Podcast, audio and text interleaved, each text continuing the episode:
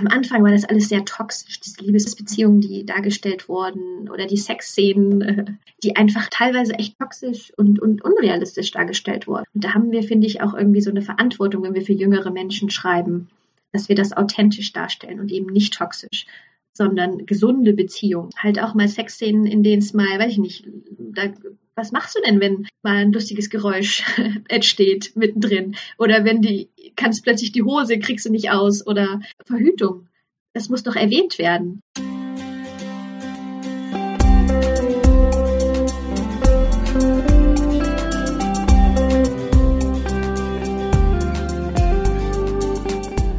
Platonisch nackt. Ähm, Rebecca, ziehst du dich jetzt bitte wieder an? Wir wollen doch aufnehmen. Herzlich willkommen bei Platonisch Nackt, dem Podcast, bei dem eine Schriftstellerin und eine Psychologin der Komplexität der alltäglichen Dinge auf den Grund gehen. Ich bin Rebecca mit C, die Psychologin. Und ich bin Rebecca mit K, die Schriftstellerin. Hallo! Hallo.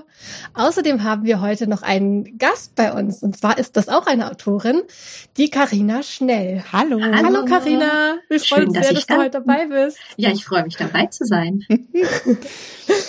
Ich habe die Karina jetzt äh, relativ äh, zufällig über ein paar Ecken kennengelernt, also erfahren, dass sie bei mir in der Nähe lebt und ähm, war ganz glücklich, weil in, ich kenne in Nordhessen noch nicht so viele AutorInnen und da haben wir uns mal auf einen Kaffee verabredet und es war total schön.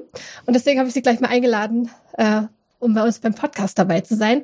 Carina schreibt New Adult Romane. Wir hatten letzte Folge auch viel über ähm, When the Storm Comes von ihr gesprochen. Und äh, im Zuge dessen über Sexszene oder über die auch über die Sexszene, also die Sexszene, die da drin vorkam, war unsere, äh, unser Start für dieses Gespräch sozusagen. Sie schreibt aber auch Fantasy. Und ja, Carina, erzähl doch selber noch mal ein bisschen, bisschen mehr über dich. Ja, du hast es schon sehr, sehr schön zusammengefasst, wie ich finde. ja, also ich bin Karina, ich bin Autorin und auch Literaturübersetzerin. Und äh, bisher habe ich bei Piper veröffentlicht und Drömer Knauer und auch beim Drachenmond Verlag. Und ja, genau, in den Genres Romance und Fantasy hauptsächlich. Und ähm, ja, zuletzt ist meine Sommer in Kanada-Reihe erschienen. Das ist genau ähm, das When the Comes, von dem wir gerade gesprochen haben. Und dieses Jahr erscheinen zwei Fantasy-Romane von mir bin ich auch sehr, ähm, da freue ich mich auch sehr drauf, weil ich glaube, das wird jetzt ganz gut bei mir, dass ich ein Jahr Romance veröffentliche und dann im nächsten Jahr Fantasy und das immer im Wechsel mache ich. Das, das gefällt mir so ganz gut. Dann hast du, ähm, schreibst du immer pro Jahr dann ein oder zwei Bücher oder wie machst du das vom, vom Rhythmus her? Das kommt ganz drauf an, weil ich ja vorher auch noch viel übersetzt habe. Aber durch den Erfolg dieser letzten Reihe muss ich das Übersetzen jetzt so ein bisschen zurückfahren. Und deswegen kann ich das jetzt noch gar nicht so genau sagen, weil ich habe immer so zwei bis drei Bücher im Jahr übersetzt und dann vielleicht so ein bis zwei Bücher geschrieben.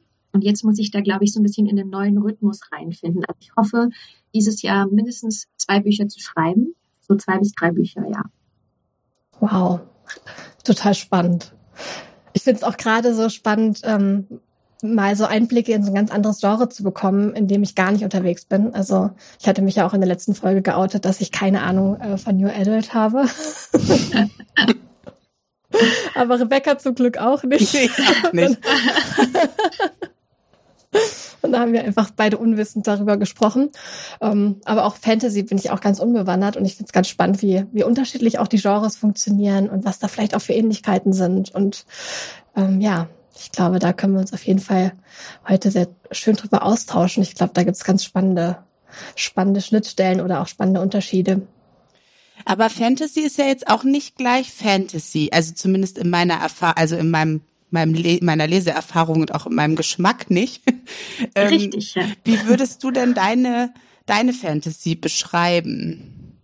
Also vielleicht muss ich jetzt nur noch mal zur Erklärung auch dazu sagen, dass ähm, New Adult oder New Adult. Das kommt immer darauf an, wie man es ausspricht, also britisch oder amerikanisch. Ich, ich spreche amerikanisches Englisch, deswegen sage ich New Adult. Ähm, ist eigentlich gar nicht unbedingt ein Genre, sondern eher eine Zielgruppenbeschreibung, also eine Altersgruppe. Ne? Ihr, ihr hattet, glaube ich, in der letzten Episode auch von, von Young Adult gesprochen, das eher das Jugendbuch. Und New Adult ist eher so für so Anfang 20-Jährige so ein bisschen, geht so ein bisschen drum, wer bin ich, sich selbst zu finden, so was will ich vom Leben, so erst große Liebe und sowas. Und ähm, das heißt, es gibt ähm, New Adult plus ein Genre, weil New Adult eigentlich eher nur die Zielgruppe ist. Das heißt, es gibt New Adult Romance, aber es gibt zum Beispiel auch New Adult Fantasy. Mhm. Und ähm, oder ein anderes Genre, weil sich das eben dann an so diese bestimmte Zielgruppe richtet. Und ähm, ich habe jetzt mit dieser Sommer in Kanada-Reihe also New Adult Romance geschrieben, das also im Hier und Jetzt spielt, keine fantastischen Elemente hat und an einem Sehnsuchtsort auch gespielt hat, also in Kanada. Das ist auch ganz oft ähm, der Fall, muss aber nicht sein. Und ähm, was jetzt im August von mir ähm, als Fantasy-Roman erscheint, ist tatsächlich New Adult Fantasy. Das richtet sich also dann an diese Zielgruppe so Anfang 20-Jährige, aber ist gleichzeitig auch Urban Fantasy. Mhm. Das weiß ich jetzt zum Beispiel nicht, ob das allen, die, die zuhören, auch äh, was sagt. Das heißt, es spielt also in einer, in einer Stadt, meistens sehr gebunden, auch dass der, der Schauplatz oder der Ort, die Stadt fast schon so wie auch eine, eine Figur ist. Also das ist schon wichtig, dass es an dem Ort spielt. Und es ist meistens auch so, dass es sozusagen in unserer Welt, also in der Menschenwelt spielt und dann fantastische Elemente hat. Zum Beispiel als äh, gutes Beispiel ist hier dann wahrscheinlich Harry Potter, weil äh, da es gibt die Welt der Muggles und ähm, dann gibt es diese magische Welt und so weiter und so fort. Also die, die normale Welt, wie wir sie kennen, wird mit einbezogen in die Urban Fantasy. Und ansonsten schreibe ich aber auch gerne Fantasy, die in anderen Welten spielt. Also dass ich es mir komplett alles ausdenke, die Welt und die Wesen und alles Mögliche. Das mache ich auch gerne. Und alle meine Geschichten, egal ob das jetzt Romance oder Fantasy ist, haben immer eins gemeinsam und das ist, es gibt eigentlich immer eine Liebesgeschichte. Das ist mir irgendwie Mhm. wichtig. Das zieht sich so durch alle meine Geschichten und deswegen gibt es auch diesen Begriff Romantasy, also Romance und Fantasy zusammen. Und ich glaube, wenn, also wie, wenn du mich jetzt fragst, was, was, was für Fantasy schreibst du denn eigentlich? Jetzt habe ich sehr weit ausgeholt, würde ich dann sagen Romantasy. Hm. Ist das auch das Genre, in dem es für dich losging, als du mit dem Schreiben angefangen hast? Oder wie hast du, wie ging das los bei dir? Ja, also ich bin allgemein ein totaler Fantasy-Nerd. Ich habe auch ganz lange so als Kind und Jugendliche eigentlich nur Fantasy gelesen oder eher inhaliert. Und deswegen ähm, war das für mich, glaube ich, das stand gar nicht zur Debatte, also dass ich dann auch Fantasy schreibe. Das war mein, mein erster Roman, da war ich ungefähr 16. Hatte ich irgendwie eine Idee im Traum, die ist mir irgendwie gekommen und habe die zum ersten Mal aufgeschrieben und dann war das halt auch gleich was Fantastisches irgendwie. Das ging gar nicht anders.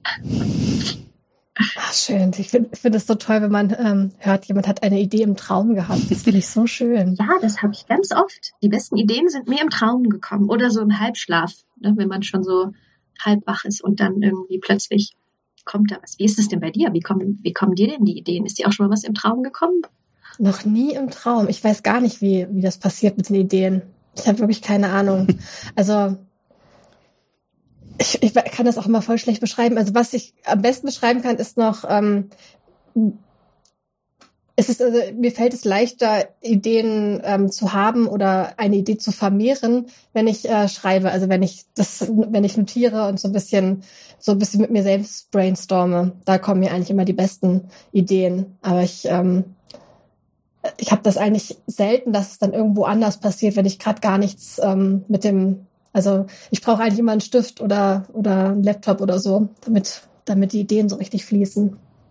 Spannend. Bei mir kommen die immer in den unmöglichsten Gelegenheiten, also unter der Dusche oder wie gesagt im Halbschlaf oder beim Spazierengehen, irgendwann dann, wenn man gerade keinen Stift dabei hat. Deswegen schreibe ich mir auch immer alles aufs Handy, weil das Handy habe ich eigentlich ja. immer dabei.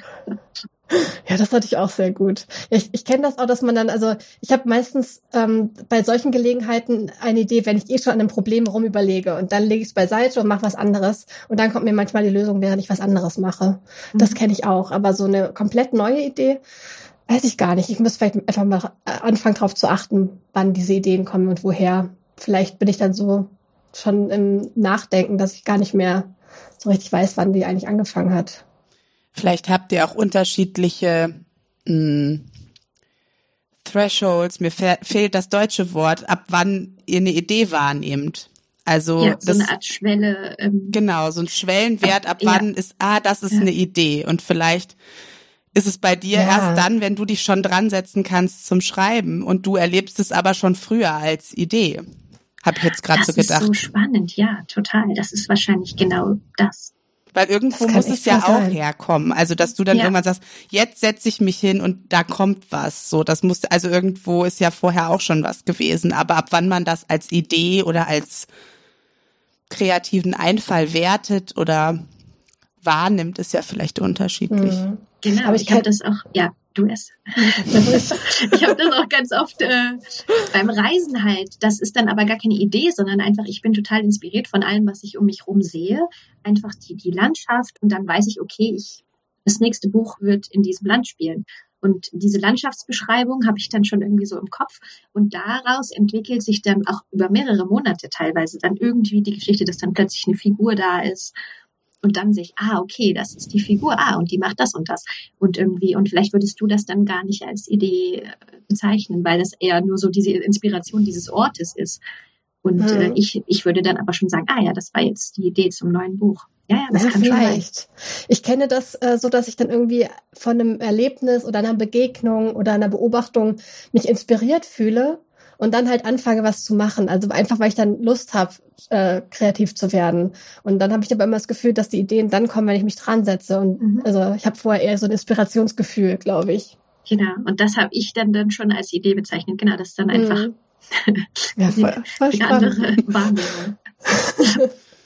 Voll interessant, ja. Hab ich noch nicht drüber nachgedacht. Ich glaube, ich werde jetzt mal in Zukunft versuchen, ähm, so ein bisschen drauf zu achten, wo geht's eigentlich los mit dem ähm, mit dem Kreativwerden oder mit den, mit den ja, Ideen. Und deswegen ist es ja so gut, dass wir hier auch die Psychologin sitzen haben, die uns damit weiterhelfen kann. Auf jeden Fall. Also ich profitiere davon schon mein halbes Leben, nicht länger schon. oh, das glaube ich, ja. ja. Ja, nee, ein bisschen, ja, ein bisschen länger schon. Ja, schon länger. Oh Gott, ja. ja. Schon länger als das halbe Leben. Ja. Ja. ja, aber was ich dich auch noch fragen wollte, ähm, Du kannst ja mittlerweile auch vom Schreiben leben. Du bist ja selbstständig als Autorin. Magst du vielleicht mal so ein bisschen erzählen, wie das, äh, wie das gekommen ist, welche Stationen dich dahin geführt haben und so weiter? Ja, das, ähm, das kann ich tatsächlich noch gar nicht so lang, weil also ich habe vorher war das Übersetzen tatsächlich meine Haupteinnahmequelle. Ähm, ich glaube, das geht vielen Schreibenden in Deutschland so, dass sie einfach nicht vom Schreiben leben können. Ähm, das ist wirklich schwierig, erstmal an diesen Punkt zu kommen. Und deswegen habe ich auch meine zwei bis drei Bücher im Jahr übersetzt. Ähm, und ähm, ich habe mich 2020 selbstständig gemacht. Und da habe ich wirklich dann auch noch hauptsächlich vom Übersetzen gelebt. Und erst wirklich seit dieser wirklich erfolgreichen Reihe letztes Jahr würde ich sagen, dass ich jetzt auch gut vom Schreiben leben kann. Ähm, und das fing an, ja, wie gesagt, mit 16 habe ich mein, meine erste Idee niedergeschrieben und habe dann irgendwie auch zehn Jahre an diesem Roman gearbeitet. Und das wurde dann auch tatsächlich mein Debüt. Zehn Jahre später ist das erschienen. Ähm, du hast zehn Jahre an dem gleichen Projekt gearbeitet. Ja, das, das könnte man wow. sich jetzt gar nicht mehr vorstellen. Weil wie oft hast du das neu geschrieben? Oder wie war die zehnjährige Arbeit? Neu, sondern ich habe da nicht am Stück dran geschrieben, weil ich gar nicht wusste, was das eigentlich ist. Das ist einfach, das war mein Hobby, Schreiben. Und immer wenn ich Lust hatte oder inspiriert war, habe ich mich dran gesetzt und die Geschichte ist ein bisschen gewachsen. Dann wieder ein bisschen gewachsen. Manchmal habe ich auch irgendwie fast ein Jahr lang gar nicht dran gearbeitet und dann wieder ganz viel und dann irgendwann habe ich es meiner Freundin gezeigt und die fand es so toll, dass wir uns dann immer ähm, regelmäßig getroffen haben und ich habe ihr daraus vorgelesen. Und die oh, war das schön. dann auch, die gesagt hat, ey, das ist so gut, das musst du mal irgendwie in einem Verlag zeigen oder so. Und ich dachte mir so, ach Quatsch, so das, ist es wird eh nichts, also früher war das schon immer mein Traum, Autorin zu werden, schon als Kind, aber das, da denkt man sich dann irgendwie auch so, naja, das schaffe ich doch eh nicht.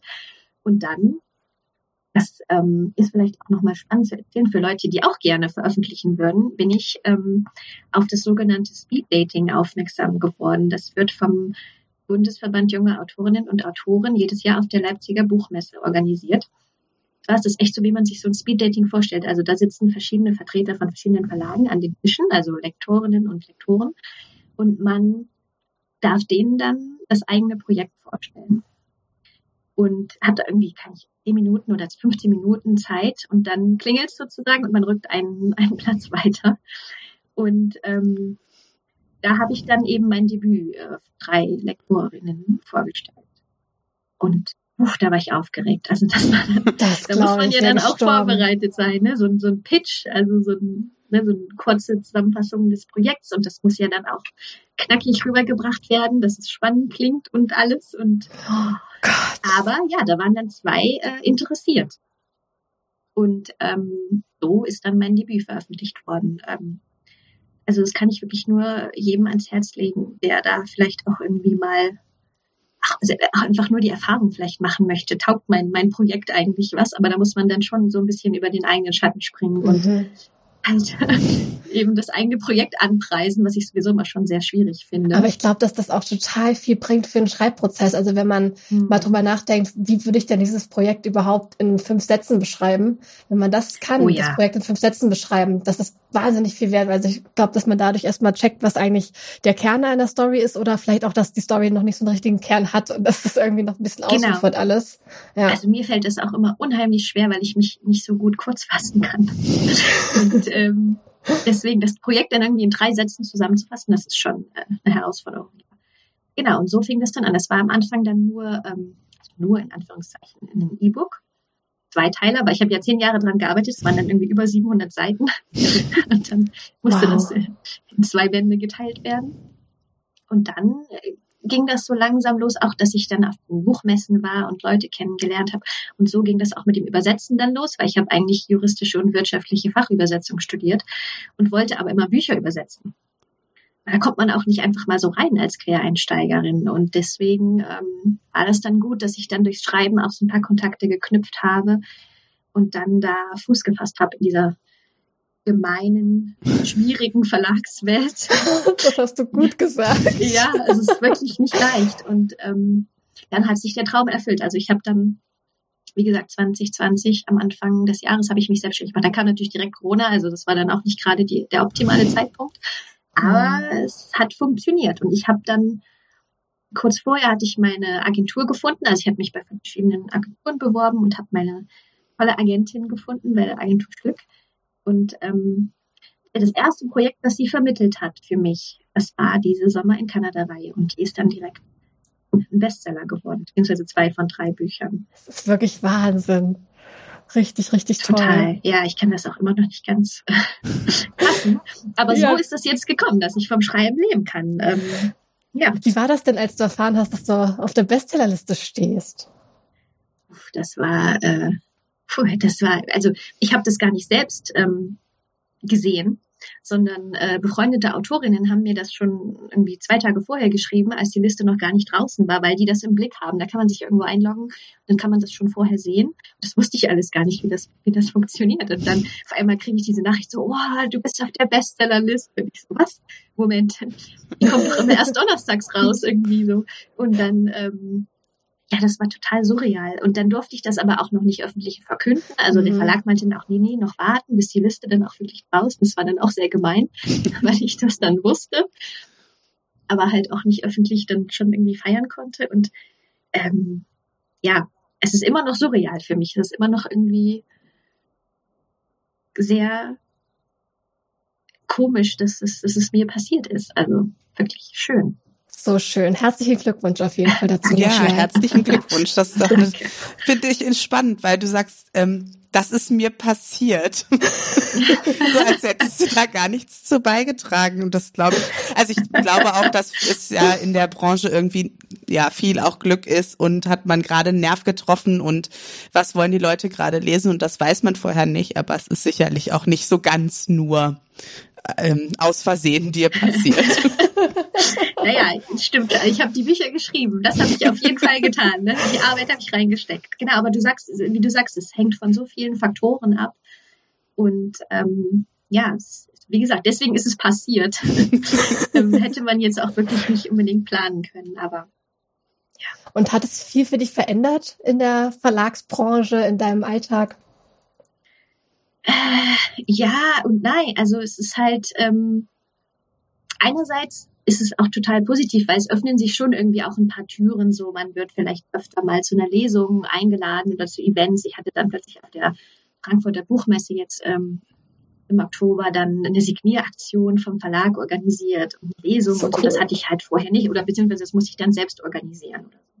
Das war toll und da waren dann auch wirklich viele Leute, die dann da schon eine Stunde vorher Schlange standen und das habe ich vorher noch nie so erlebt oder dass Leute mich erkannt haben auf der Buchmesse. So, du bist doch die Karina Schnell. Ich dachte mir so, was? Woher kennen die mich?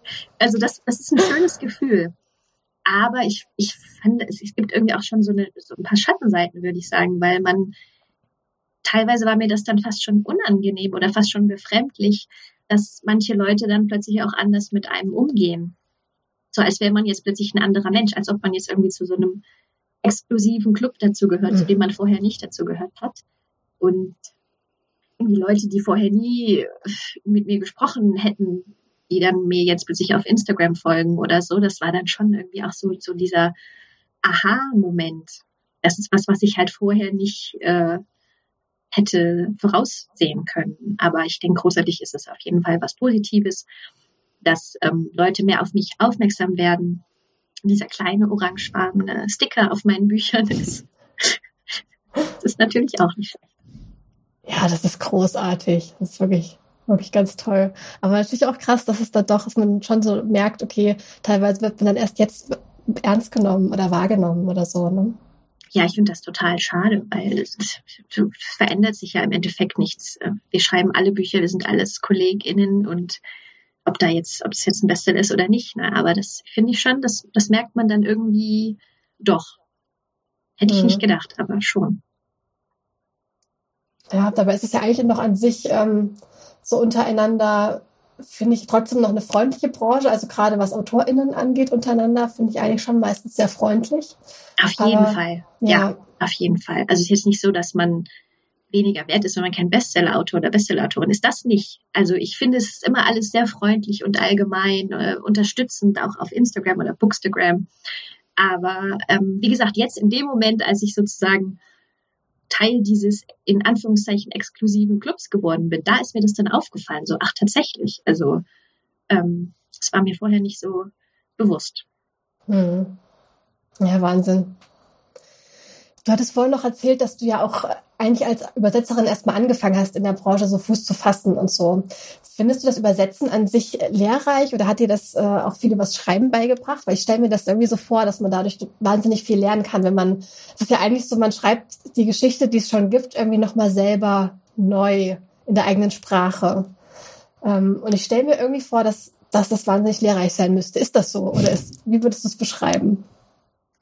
Ja, schon. Also ich finde es teilweise richtig entspannend fast schon, weil ich ja auch das, die, die andere Seite kenne, also das selber schreiben. Und wenn ich übersetze, muss ich mir halt überhaupt nicht Gedanken machen über so Sachen wie Plot, Charakterentwicklung, Spannungsaufbau, ähm, weil das hat ja jemand anders schon gemacht. Ich kann mich komplett auf das Sprachliche konzentrieren, was natürlich auch nicht einfach mal so äh, gemacht wird. Das ist ja auch viel Arbeit. Aber ähm, wie gesagt, manchmal ist es fast schon entspannend für mich, dass ich das nebenbei sozusagen mache. Also oft ist es auch so, dass ich zum Beispiel vormittags übersetze und dann nachmittags an meinen eigenen Büchern schreibe.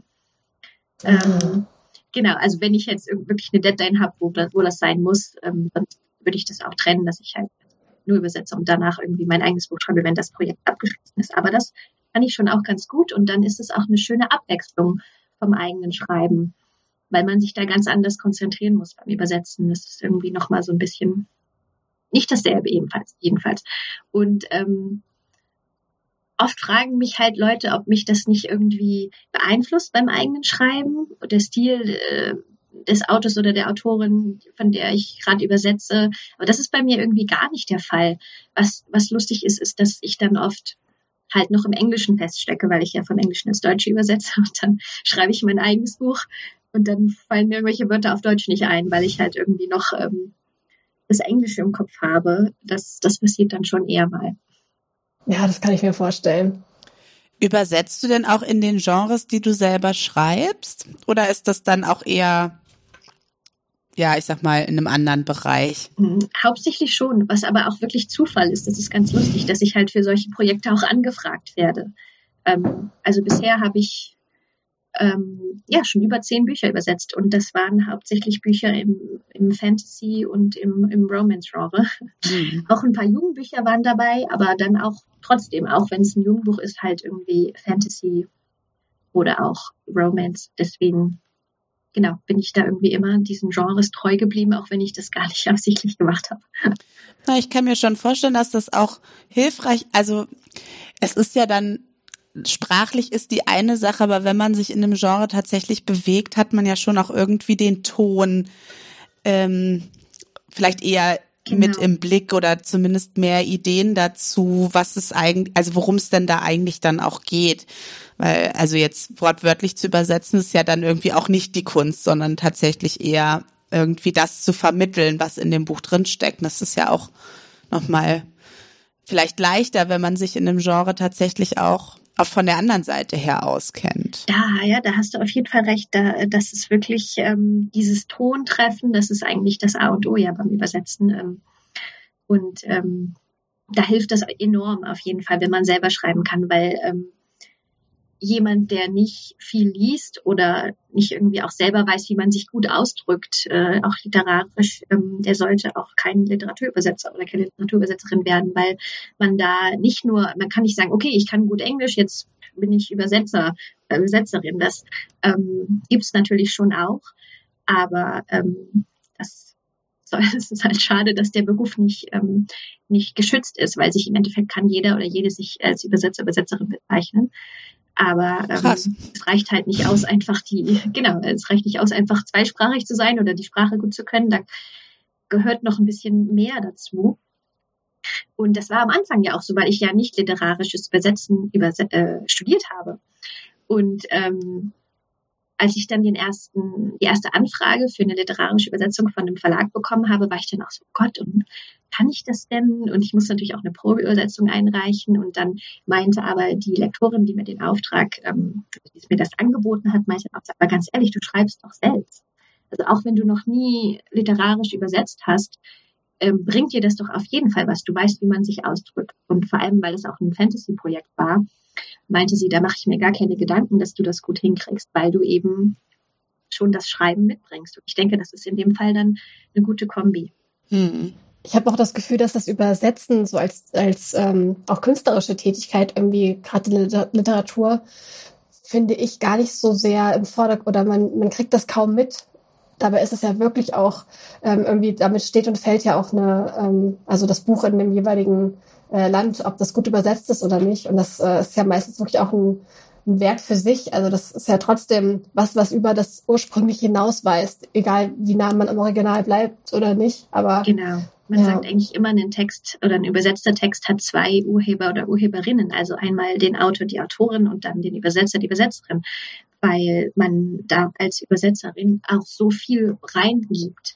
Ähm, und das, also, es muss ja auch an den deutschen Markt dann angepasst werden. Ich übersetze ja nicht einfach nur blind, was da steht, sondern ich muss das ja irgendwie auch den Leuten hier verständlich machen, wenn da gewisse Glockchen drin vorkommen oder irgendwelche Begriffe, die man jetzt hier nicht unbedingt verstehen würde, für die es aber keine Übersetzung gibt oder so. Ne? Das, das gehört alles mit dazu. Und deswegen plädieren wir ÜbersetzerInnen ja auch immer dafür, nennt die ÜbersetzerInnen ähm, die, die müssen genannt werden. Und das wird halt leider selten gemacht in Rezensionen online oder in, in Zeitungen oder überall. Das, der Autor und die Autorin wird immer genannt, aber der Übersetzer, die Übersetzerin leider in den seltensten Fällen. Und lange war das ja sogar so, dass in Büchern dann noch nicht mal unbedingt der Name erwähnt wurde. Heutzutage ist es ja so, man schlägt das Buch auf und dann steht erstmal dann unterm Titel äh, aus dem amerikanischen Englisch von und ähm, das war lange gar nicht der Fall, dass man äh, den Übersetzer, die Übersetzerin nennen musste. Und in letzter Zeit habe ich das sogar öfter gesehen, dass sie teilweise sogar auf dem Cover erwähnt werden, Ach, ähm, cool. die Übersetzerinnen. Und das finde ich auch eine ganz tolle, so ein ganz toller Trend in diese Richtung irgendwie. Da war jetzt in letzter Zeit öfter, ist mir noch nicht passiert, aber ähm, das finde ich auch spannend, wenn dann sogar der Übersetzer, die Übersetzerin auf dem Cover erwähnt wird. Hm. Ist ja eine tolle Richtung, also dass das losgeht. Es gibt ja nun auch wirklich sehr, also äh, habe ich schon durchaus erlebt, sehr große Unterschiede in der Übersetzung. Also ich erinnere mich an einen Fantasy-Roman nicht so vom, von der Geschichte her, glaube ich, ganz okay gefunden hätte. Aber die Übersetzung war so, also es war so, dass ich die ganze Zeit lesen konnte. Ich weiß, welcher, welchen englischen Satz diese Person jetzt ah. übersetzt hat. Den gibt's aber im Deutschen so. Das würde man so nicht sagen. Und das war auf jeder Seite. Und das hat mich so angestrengt, dass ich dann. Ah, ja, das, das reißt auch, ja völlig aus dem ja. Lesefluss dann raus. Ne? Also ich kann mir vorstellen, dass wenn, wenn man nicht im Englischen so drin ist, dass ein, aber dann wird, müsste es einen trotzdem stören, weil es ist kein, es ist ja auch kein gutes Deutsch. Also so spricht man mhm. nicht im Deutschen. Und das war so anstrengend. Ich glaube, dass seitdem lese ich auch keine Übersetzung mehr. das ist aber auch so eine Berufskrankheit. Kann. Genau, ich kann auch nur noch selten Übersetzungen lesen, weil mir sowas natürlich noch viel stärker auffällt, weil ich dann immer auch mir dann so denke, ah, was, was stand da im Englischen? Aber oft, wie gesagt, oft kann man das dann auch wirklich noch raushören, was da im Englischen stand. Ähm, das ist einerseits natürlich vielleicht eben wieder geschuldet, dass das wirklich eine Person war, die halt irgendwie Englisch kann, aber nicht geschult im Übersetzen ist. Da kann das ganz schnell passieren. Andererseits kann das, glaube ich, auch sehr oft passieren, wenn man so ein, unter so einem richtig krassen Deadline-Druck steht. Das ist mir zum Beispiel auch schon passiert als Übersetzerin, dass ich irgendwie fast 500 Seiten in einem Monat übersetzen sollte und ich gesagt habe, oh Gott, das ist völlig unmöglich. Also das macht man eigentlich in mehreren Monaten. Mhm. Ähm, und ähm, dass man dann so unter Zeitdruck steht, dass man das nur noch schnell runter übersetzt und gar nicht mehr, ähm, also ich habe das dann nicht gemacht in dem Fall. Ich habe das Projekt dann abgesagt oder gesagt, ähm, wir machen das gerne zu zweit. Ich, wir können das gerne als Team ähm, Übersetzung machen, aber eine einzige Person kann nicht so viele Seiten in einem Monat übersetzen. Ich glaube aber, dass es viele gibt, die sowas machen. Mhm. Einerseits, weil sie das Geld brauchen oder ich weiß nicht warum. Und dann kommt eben leider sowas bei raus, weil man nicht die Zeit hat, sich jetzt hinzusetzen und drei Stunden über einen Satz nachzudenken. Und wie sagt man das jetzt vielleicht schön im Deutschen? Ne? Mhm. Das ist dann wirklich sehr schade, weil der Trend auf dem deutschen Buchmarkt halt auch immer mehr darin geht, dahin geht, dass viele Leute englische Bücher lesen. Ähm, einerseits einfach, weil wir alle unser Englisch verbessern wollen, aber auch, weil wir teilweise nicht auf die deutsche Übersetzung warten wollen. Mhm. Und deswegen sind die Verlage da jetzt im, im Zugzwang, immer schneller die deutschen Übersetzungen zu liefern. Und dann kann das ah. halt schon mal sein, dass das, ähm, das Ziel ist, dass die deutsche Übersetzung am selben Tag rauskommt wie das englische Original. Und dann arbeiten da irgendwie fünf Übersetzer an einem Buch gleichzeitig. Mhm. Und ähm, es wird echt nur so schnell runter übersetzt, damit das dann auch wirklich rechtzeitig in die Läden kommt. Und das kann es ja dann vielleicht irgendwie auch nicht sein. Da kann man vielleicht auch ein paar Monate auf die Übersetzung warten. Ähm, und die ist dann hoffentlich auch gut gemacht. Aber ich verstehe auch, dass die deutschen Verlage dann sagen, ja, wir, wir kommen nicht mehr hinterher, die Leute lesen nur noch Englisch und ähm, wir geben viel Geld für die Übersetzungen aus und dann wird es gar nicht mehr gelesen, weil alle das Buch schon auf Englisch gelesen haben. Mm. Ja, voll. Darüber habe ich noch gar nicht nachgedacht, dass es zusammenhängt. Ja, aber das, also für mich persönlich würde das wahrscheinlich dann auch eher dazu führen, dass ich noch weniger Übersetzungen lesen will, weil wenn, Stimmt, wenn ja. dann werden die ja immer schlechter. Also es kann ja gar nicht anders. Ein Teufelskreis. Wenn fünf ja, Leute an einem Buch übersetzen mit unterschiedlichen Stimmen, sage ich mal, was ja auch in Ordnung ist, aber dann ist es ja schon nicht mehr kohärent und das würde mich nerven als Leserin so dann und also ich finde sowieso ist irgendwie schwierig, also Übersetzung ist total schwierig und äh, ich, Man sollte denen genug Zeit und Raum geben. Na, unbedingt. Genau, das ist ja. eben auch eine eigene Kunstform, würde ich sagen. Ne? Und ähm, ja, wenn man da genug Zeit hat, kann man da was richtig Schönes machen. Und wenn nicht, dann leider eben nicht. Und also mhm. was jetzt mit, das, mit den verschiedenen Stimmen angeht, das ist auf jeden Fall so. Aber ich habe jetzt bisher einmal im Team übersetzt.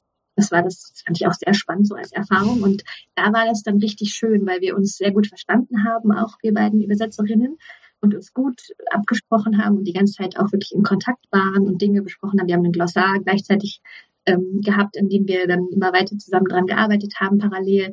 Und am Ende hast du ja immer noch auch eine Lektorin, die drüber geht und das versucht ein bisschen glatt zu streichen, dass es mm. nicht so klingt, als wäre das von zwei verschiedenen Personen. Aber wie gesagt, auch wieder nur, wenn die Zeit äh, reicht. Und ähm, das ist halt immer die Frage, will man jetzt schnell das Buch haben oder will man das ein gutes Buch oder eine gute Übersetzung mhm. haben? Ich habe auch eben gedacht, als du gemeint hast, äh, dann sitzen da fünf Leute gleichzeitig dran, habe ich auch irgendwie kurz gedacht, irgendwie auch cool. so als, äh, weil ich ja immer in meinen Projekten ja äh, alleine natürlich arbeite. Ähm, und ich finde so die Vorstellung, in einem Team äh, an so einem Projekt zu sitzen, halt auch wahnsinnig schön. Natürlich braucht man dann viel Zeit, um sich auch abzustimmen und so weiter. Aber manchmal kann man es ja vielleicht auch, es gibt ja auch manchmal Bücher, die aus zwei Perspektiven erzählt sind, dann kann man es ja voll gut aufteilen. Aber ich stelle es mir irgendwie auch wahnsinnig schön vor, mal ein ja, Team so, sowas so zu, zu schreiben im Team, das äh, fände ich auch spannend als Erfahrung. Nicht nur übersetzen, sondern dann auch zum Beispiel ein Buch zusammen zu schreiben. Aber ihr, ihr beiden habt das doch eigentlich gemacht, oder? Ja, und ihr habt doch toll. die Erfahrung gemacht. ja, wir haben die Erfahrung gemacht, das stimmt. Aber ich glaube ich halt, also ja, es war auch cool, es war, war auch total gut, aber ähm, ich glaube, wir hatten halt auch wirklich Jahrzehnte der Freundschaft, auf, auf deren mhm. Basis wir das gemacht haben. Ähm, das, das ist ja auch nicht immer. Ne? Also ich glaube, man muss halt bei solchen Sachen wirklich gut miteinander arbeiten können und sich gut einig werden darüber, was man eigentlich will. Wenn man das hinkriegt, dann ist es, glaube ich, total cool. Also ja, das wir, ist ja. halt auch was sehr Persönliches. Meine eigenen Texte, die überhaupt dann mal jemanden zum Lesen zu geben, ist ja auch immer schon so eine Überwindung. Es ist, deswegen sagt man ja auch Buchbaby, mein Buchbaby. Und irgendwie ist es, es ist was so Persönliches und deswegen nimmt man da ja auch Kritik oft noch ernster ähm, oder sich noch mehr zu Herzen. Und ähm, das kann natürlich dann bestimmt auch mal schiefgehen, wenn man dann im Team schreibt und dann irgendwie die Meinungen ganz auseinandergehen und das einem aber so wichtig ist und so persönlich ist, ähm, ja, das, ja, das kann auch zu Konflikten führen, auf jeden Fall. Aber bei euch war ja die Basis auf jeden Fall schon da. Ne? Das schön. Ja, ich glaube auch, dass dadurch, dass wir gar nicht, also bei uns ging es dann auch nicht um solche, ich weiß, wir hatten, glaube ich, keinen Moment, so ein, wo man dann denkt, ah, die findet das jetzt scheiße, was ich gemacht habe, oder wo man dann irgendwie sein, weiß nicht, mit seinem Ego zu kämpfen hat oder so. Ich glaube, ich glaube, es könnte auch ganz schnell zu so einer ähm, auch so, so eine Konkurrenz irgendwie mit reinkommen, könnte ich mir auch vorstellen, wenn man sich noch gar nicht gut kennt und dann zusammen sowas schreiben muss. Oder auch gerade, wenn man sich gut kennt, aber so ein paar Sachen vielleicht noch unausgesprochen sind. Ich fand es ja eher recht erstaunlich, wie gut sich unsere unterschiedlichen Schreibstile dann doch äh, haben verheiraten lassen. Das hätte ich, ich hätte eher gedacht, es wird holpriger tatsächlich, aber es war dann doch erstaunlich, äh, hat es gut, erstaunlich gut ineinander gegriffen. Ja, aber ich glaube, das ging vor allem dadurch, dass äh, auch du so unkompliziert warst. Dafür bin ich bekannt. Ja, aber du hast ja einfach dann äh, so Szenen geschrieben oder, oder Abschnitte geschrieben und hast mich auch dann machen lassen, was ich wollte. Und ich finde, das hat sich dann echt ganz gut äh, so gefügt. Ja, und die beste Fähigkeit ist von Rebecca auf jeden Fall, mich einfach so labern zu lassen. Und während ich so labere, schreibt sie so Sachen auf. Und am Ende habe ich so zwei Stunden geredet und dann steht schon ganz viel. Das hätte ich alleine halt auch nie hingekriegt. Also wenn ich Aber das ist wieder unschlagbar, das Team. Ja, dann ja. Autorin und, und Psychologin oder eine Person, die gut reden kann. Ganz egal wie. Der ja. eine macht Notizen und die andere redet. Ach, das ist ja herrlich. Ja, das war auf jeden Fall eine interessante Erfahrung. Aber ich muss jetzt sagen, ich bin ganz, ich bin ganz interessiert am ganzen Thema, weil ich lese nämlich gerade einen historischen Fantasy-Roman über, äh, zum Thema Übersetzung. Ach ja. Also, also Fantasy, ja, also es ist auch, glaube ich, dann eher so, also es spielt halt in 1830 in Oxford und dann gibt es aber schon auch so Fantasy-Elemente, aber es ist nicht so eine ganze neue Welt. Und diese Fantasy-Elemente basieren aber auf Übersetzungen. Also es entsteht sozusagen wie eine Art Magie dadurch, dass zwischen, in, bei Übersetzungen immer Bedeutung verloren geht. Und Ach, das klingt ja super spannend. Ja, ich das auch direkt das heißt. Das Buch ja. heißt Babel ähm, von ähm, R.F. Kuang. Das ist eine amerikanische ähm, Autorin, also äh, amerikanisch-asiatisch und ähm, es gibt, glaube ich, noch keine deutsche Übersetzung. und, Traut sich keiner dran und es ist aber halt auch viel, es geht um Übersetzung. Also es ist auch immer wieder, dass dann die chinesischen Schriftzeichen zu, zu Worten oder irgendwie Latein und dann die Bezeichnung, also das ist auch Teil des Textes ähm, ist durchaus auch nicht so, also ich brauche ein bisschen länger, weil ich den dicht finde so. Und es ähm, geht halt um, ja, Übersetzung und ähm, da steht hinten drauf, mm, Translation is always an act of betrayal. Und das, also irgendwie, das ist so der, der ähm, mhm der Satz, der hinten drauf schon steht. Und ähm, das ist äh, ganz interessant. Es wurde, jetzt bin ich so langsam auf den letzten 200 Seiten. Jetzt wird's auch ein bisschen das ist ja, also bei zu. dem Zitat habe ich jetzt fast Gänsehaut bekommen, weil das, äh, so wahr ist und gleichzeitig ist das ja der Fluch einer jeden Übersetzerin mhm. oder eines jeden Übersetzers, dieses Betrayal am, am Ausgangstext. Ja. Weil man sagt ja immer so nah wie möglich, so weit ent nee, so nah wie nötig, nee, so nah wie möglich, so weit entfernt vom Text wie nötig. Möglich. Ja. Andersrum, genau. Und ähm, ähm, es ist halt wirklich so, dass man irgendwann muss man immer irgendwelche Abstriche machen, weil gewisse Sachen nicht zu übertragen sind oder irgendwie nur anders. Ganz oft hatte ich das in letzter Zeit bei ähm, einer britischen Übersetzung Boyfriend Material. Ist der erste Teil, also ein wundervolles Buch, also richtig schön britisch, sarkastischer, schwarzer Humor. Also macht unglaublich viel Spaß zu lesen. Ja, und dann fällt dir auf einmal wieder ein, so, oh Scheiße, ich muss das ja übersetzen. So. und dann sitzt du da und sollst so einen, so einen englischen Flachwitz ins Deutsche übertragen. Mhm. Und das geht einfach nicht. Du kannst es nicht eins zu eins übersetzen, gerade wenn es ein Wortspiel ist oder ein Wortwitz. Ähm, und dann musst du dir eben was Neues einfallen lassen. Und da haben wir dann zum Beispiel auch mit dem, mit dem Autor in Kontakt gestanden und haben das alles mit dem abgesprochen. Darf ich das jetzt in dieser, darf ich das hier ändern? Also in deinem Witz geht es da um, weiß ich nicht, zwei Hunde und in meinem, jetzt auf Deutsch geht es da um zwei Buntstifte im Wald, weil ähm, halt Geht sonst nicht, nicht lustig für die deutschen LeserInnen. Und ähm, man braucht halt diese Freiheit als Übersetzerin und das, da kommt dann wieder dieses Betrayal mit rein. Dass mhm. man, du kannst es nie äh, hundertprozentig dem, dem Ausgangstext äh, recht machen. Aber du, deswegen schaffst du als Übersetzerin eben auch etwas Neues. Und deswegen bist du die Urheberin von, von diesem Text. Und es, deswegen solltest du auch, dein Name sollte genannt werden, weil du diese Arbeit geleistet hast. Ähm, natürlich mit allergrößtem Respekt gegenüber dem Ausgangstext. Aber es geht eben nicht anders. Äh, und sonst hört es sich am Ende, wie gesagt, übersetzt an. Mhm. Und, ja, es, ähm, halt, es wirkt ihm einfach was Neues halt auch hinzu, ne? Genau, auf jeden Fall. Das ist halt nun mal leider immer so, aber aber es ist ja, Andererseits ja auch, kommt da auch was Tolles bei raus, teilweise. Genau, ich wollte gerade also, sagen, es ist ja auch so wichtig, dass es Übersetzungen gibt. Also es können ja nun mal nicht alle Menschen Romane auf, auf Englisch lesen oder wenn man, sobald man schon wieder in eine andere Sprache geht, ähm, als Englisch werden es ja auch die allerwenigsten hierzulande können, die, diese Romane dann zu lesen. Es ist ja so wunderbar, dass es äh, die Möglichkeit gibt, hm. ähm, die in der Besetzung zu lesen. Das ist ja eine riesige Fall. Bereicherung. Absolut. Aber ich finde das auch ein wahnsinnig spannendes Thema. Das äh, Buch muss ich mir eigentlich auch noch mal holen. Also ich habe da muss dann ja, da, da braucht es dann auch eine richtig dafür sensibilisierte Übersetzerin, die hoffentlich dann auch irgendwie Mandarin oder eben das, die chinesische Sprache, die da verwendet wird, kann und das dann ins Deutsche zu übertragen. Da muss man dann wirklich jemanden finden, der da richtig perfekt für dieses Projekt ist. Mm. Da bin ich ja gespannt, ob es das dann mal auf Deutsch gibt. Das Gute ist, das ist ja, das weiß weißt ich das? nicht, das weiß ich nicht. Das okay. Gute ist, dass ja die Übersetzung teilweise ja im Text steht. Also mhm. es wird im Text steht dann das Zeichen und dann wird das Zeichen erklärt, weil es eben auch dann so Piktogramme sind, die an sich so Bilder darstellen. Das war mir jetzt auch nicht klar. Ich habe mich mhm. mit Mandarin noch nicht so beschäftigt. Ähm, und dann steht aber die Übersetzung, also die Übersetzung ist dann Teil des Textes auch, auch mit, mit äh, Fußnoten und so. Ähm, und die, die unterschiedlichen Figuren in dem Roman haben alle unterschiedliche Schwerpunkte äh, und unterschiedliche Sprachen, die sie beherrschen und äh, übersetzen können.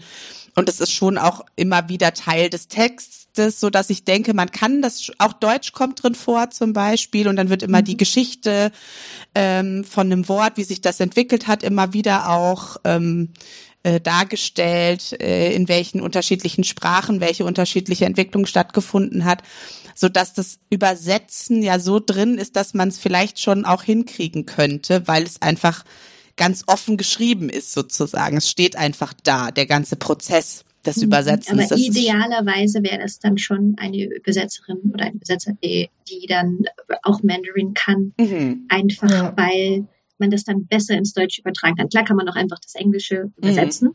aber manchmal so, ne, eine Nuance, die dann irgendwie fehlt und da würde es dann unheimlich helfen, auch und dann würde man dann nur Englisch, genau. Ja. Man würde ja dann nur das Englische mhm. übersetzen, wenn man nur das Obwohl es das ja auch oft schon gab, dass es jetzt irgendeine ganz irgendeine Sprache gab, wo es jetzt nicht viele ÜbersetzerInnen gibt, die diese Kombination haben und dass dann zum Beispiel ein, ein Buch, was original in Mandarin geschrieben wurde, ins Englische übersetzt wurde und dann vom Englischen ins Deutsche. Das gab es jetzt zum Beispiel auch mhm. schon, weil es einfach nicht so viele Leute gibt, die in dieser Sprachkombination dann übersetzen. Ich würde, also ich müsste das nochmal recherchieren, auch wie die Autorin das gemacht hat, weil es ist also Mandarin mit drin, aber es ist auch ähm, Arabisch mit drin. Es ist mhm. haitisches, also das äh, Kreol, was die auf Haiti sprechen, mit drin. Latein mhm. und Griechisch Wahnsinn. und so, das sind so Latein und Griechisch sind die Basis, die müssen die alle können und dann hat halt jeder noch irgendwie so seine speziellen ähm, Kompetenzen und das ist irgendwie, muss die das ja auch recherchiert haben, so, mhm. ne? Also das fand ich schon, es steckt viel drin, auch einfach so an sehr interessanten äh, Wissen über Sprache, was mir jetzt alles noch nicht so bekannt war. Ähm, genau. Spannend. Ja, also kann ich nur empfehlen. Ich weiß, aber es wird sicherlich übersetzt werden. Ich weiß halt nur noch nicht. Es ist, ich habe jetzt neulich geguckt, als wir drüber geredet hatten, ähm, ob man es schon findet, aber ich habe es noch nicht gefunden. Aber könnte ja auch ein Zeichen dafür sein, dass sie sich dafür genug Zeit lassen könnte mir auch vorstellen, dass die Autorin darauf Wert legt, dass das vernünftig ja, übersetzt das, wird. Das wäre löblich. Ähm, das muss dann auch einfach sein. Es kommt ja immer darauf an, ob jetzt ein deutscher Verlag Interesse daran hat und das einkauft. Ähm, ja. Aber wenn das bekannt ist, dann wird es mit Sicherheit äh, übersetzt. Könnte nämlich wieder so ein Genreproblem werden, weil ich wüsste jetzt nicht, in mhm. welchem Genre man es einordnen soll. Also wie gesagt, es ist durchaus historisch, aber es ist historisch aus einer anderen Perspektive, nämlich durchaus äh, kolonialkritisch. Ähm, und dann gibt es aber auch noch Fantasy-Elemente, aber es ist nicht nicht Fantasy-Roman, so, da würde ich an was anderes denken. Und ich krieg das nicht einsortiert in ein Genre und das ist ja immer wieder auch schwierig in Deutschland. Wir wieder beim Thema. Ne? Genau. Gerade auf dem deutschen Buchmarkt ist das, glaube ich, ähm, haben es die Bücher, die kein ein, eindeutiges Genre haben, aktuell immer noch relativ schwer. Ja. Auch allgemein, wenn du ein Buch veröffentlichen willst oder überhaupt einen Verlag zu finden, da hast du ganz schlechte Karten, wenn sich das nicht in einem Genre einordnen lässt. Das wird einem als Debütantin auch immer gesagt. Äh, um Gottes Willen keine Genres mixen. Das können die Verlage nicht, dann wissen die Buchhändler nicht, in, in, welchem, in welcher Ecke sie das hinstellen sollen im Buchladen. Und irgendwie, nee, das lässt sich dann nicht verkaufen und nicht vermarkten und ja. Ja, das äh, macht mich auch manchmal ja. wahnsinnig, weil ich finde gerade Sachen, die zwischen den Genres sind, wahnsinnig toll. Ich auch, ja. Ja, ja und ich denke immer so, ja, wenn's geil, also mich holt halt auch Sprache einfach ab. Und wenn ich, es ist mir egal, in welchem Genre das ist, wenn mich die erste Seite schon dermaßen äh, in die Fresse haut, so sprachlich, dann lese ich alles. Und das ist doch, ich finde es ganz merkwürdig, sich so zu beschränken. Also als Leser sich so zu beschränken, aber auch als als Verlag und als Buchmarkt irgendwie. Das ja, ist mir und unklar. auch die Schreibenden so zu beschränken, ne? Weil dann ja. hast du eine tolle Idee und die Inspiration fließt und dann wird dir gesagt, nee, das lässt sich nicht vermarkten. Aber darum geht es ja. Im Endeffekt ist es halt ein Business und äh, es geht um Zahlen und es geht um Vermarktung und ich glaube auch tatsächlich, dass die Mehrheit der LeserInnen ähm, so Genre-LeserInnen sind. Also ich glaube, dass, also ich bin auch so wie du, Rebecca, dass ich ähm, in allen Genres lesen könnte, wenn mich äh, was dran packt, wenn ich die Sprache toll finde oder die Art und Weise zu erzählen oder die Story interessant finde, könnte ich, glaube ich, in jedem Genre was lesen. Ähm, aber ich glaube echt, dass die Mehrheit nicht so tickt, sondern ich glaube, viele sind auf ihr Genre so ein bisschen eingeschossen und ähm, gucken dann auch schon im Buch, äh, also die meisten Genre, Genres haben ja so ein ganz typische Cover, die sich ja alle relativ ähneln innerhalb von diesem Genre. Und ich glaube, darauf springen tatsächlich viele an. Ja, da geht's schon los dann, ne? Einfach schon die Verpackung vom Buch. Äh, wie sollen wir das denn jetzt einordnen? Um Gottes Willen. Wenn irgendwie bei dem Romance-Buch kein halbnackter Typ drauf ist oder so, ne? Oder irgendwelche Blumen oder was weiß ich. Also da geht's ja dann irgendwie schon los. Und ja, das ist einfach wirklich schade dann. Wenn es daran hapert irgendwie. Wie machst du das denn? Ähm, du schreibst ja jetzt in zwei ähm, unterschiedlichen Genres. Hast du jetzt vorher schon gesagt, so richtig krass unterschiedlich empfindest du die gar nicht, oder? Weil das beides äh, New Adult ist. Genau, also beziehungsweise manche meiner Fantasy-Sachen sind nicht unbedingt New Adult, aber schon. Also für mich, ich sehe das irgendwie gar nicht als, als Genre, sondern mir kommen halt Ideen. Dann ist die, die, die Idee ist halt da und dann mache ich was damit zum Beispiel diese Idee, diese Sommer in Kanada-Reihe, das hatte ich vor, zwölf Jahren oder so, als ich erst Mal in Kanada war. Da kam mir die Idee, so ich muss was über diesen Ort schreiben.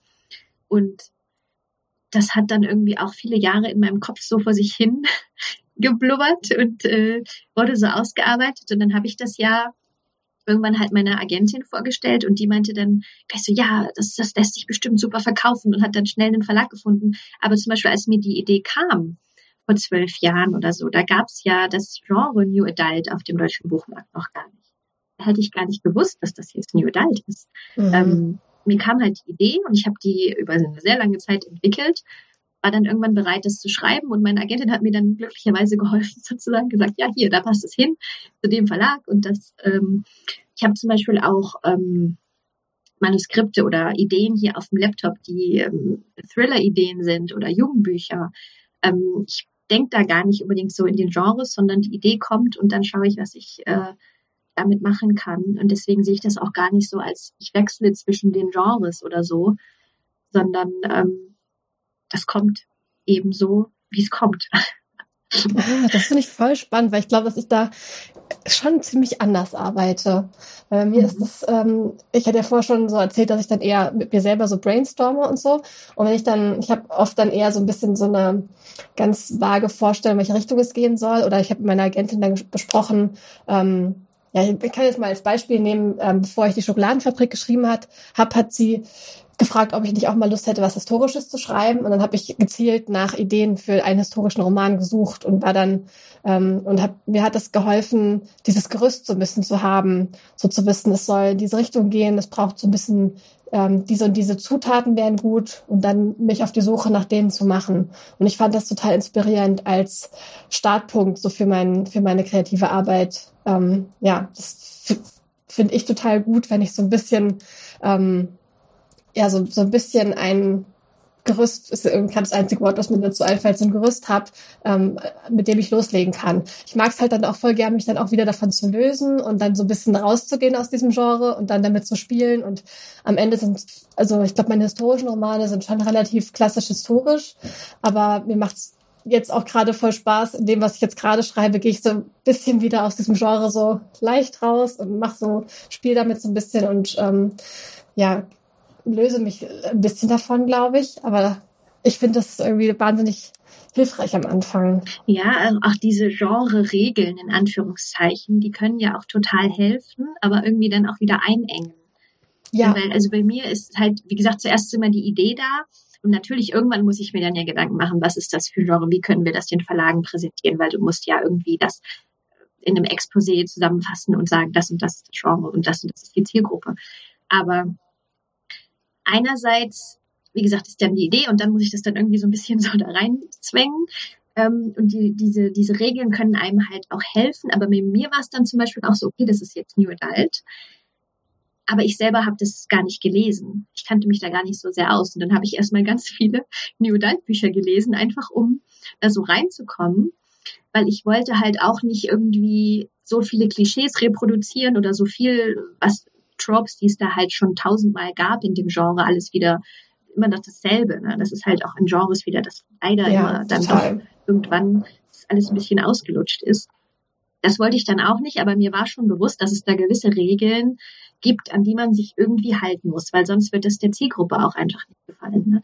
Und das habe ich bis zu einem gewissen Grad gemacht, aber mir ist es in allen meinen Büchern, egal ob das Fantasy oder Romance ist, auch immer wichtig, dass ich gewisse Themen reinbringe, die mich bewegen oder die irgendwie wichtig oder aktuell sind. Und das finde ich geht irgendwie auch immer. Zum Beispiel jetzt diese Sommer in Kanada-Reihe spielt ja in Kanada und dann würden die meisten Leute dann auch wieder sagen, naja, New Adult Romance ist halt eine Liebesgeschichte, ne? ist halt immer dasselbe. Ähm, aber ich habe zum Beispiel, mir war das ganz wichtig, wenn, wenn ich ein Buch in Kanada schreibe, dann kann ich das nicht machen, ohne zum Beispiel auch die Natives zu erwähnen, also die heißen First Nations in Kanada. Ähm, das, das, das geht doch gar nicht ohne. Gehören einfach dazu zu diesem Land.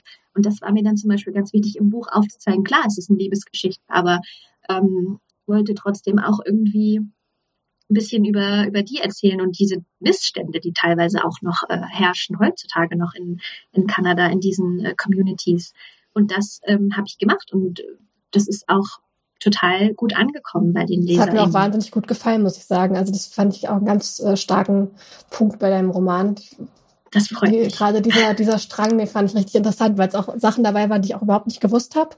Ähm, und das finde ich auch, also fand ich voll schön aufgearbeitet. Genau, also ich informiere auch gerne. Und das ist jetzt was, wo viele Leute vielleicht sagen, wenn so, hä, Fantasy ist halt einfach Unterhaltung oder Romance, ne, ist halt irgendwie Kitsch. Aber mir ist es irgendwie wichtig, dass ich auch irgendwie informiere oder aufkläre, auch wenn es nur so ein ganz kleiner Nebenstrang ist, aber die Leute haben dann auch was gelernt, wenn sie mein Buch gelesen haben. Oder ähm, ja, das, das, das kann man in jedem Genre schaffen, glaube ich. Ich glaube, das ist auch die große, große Chance der Unterhaltung.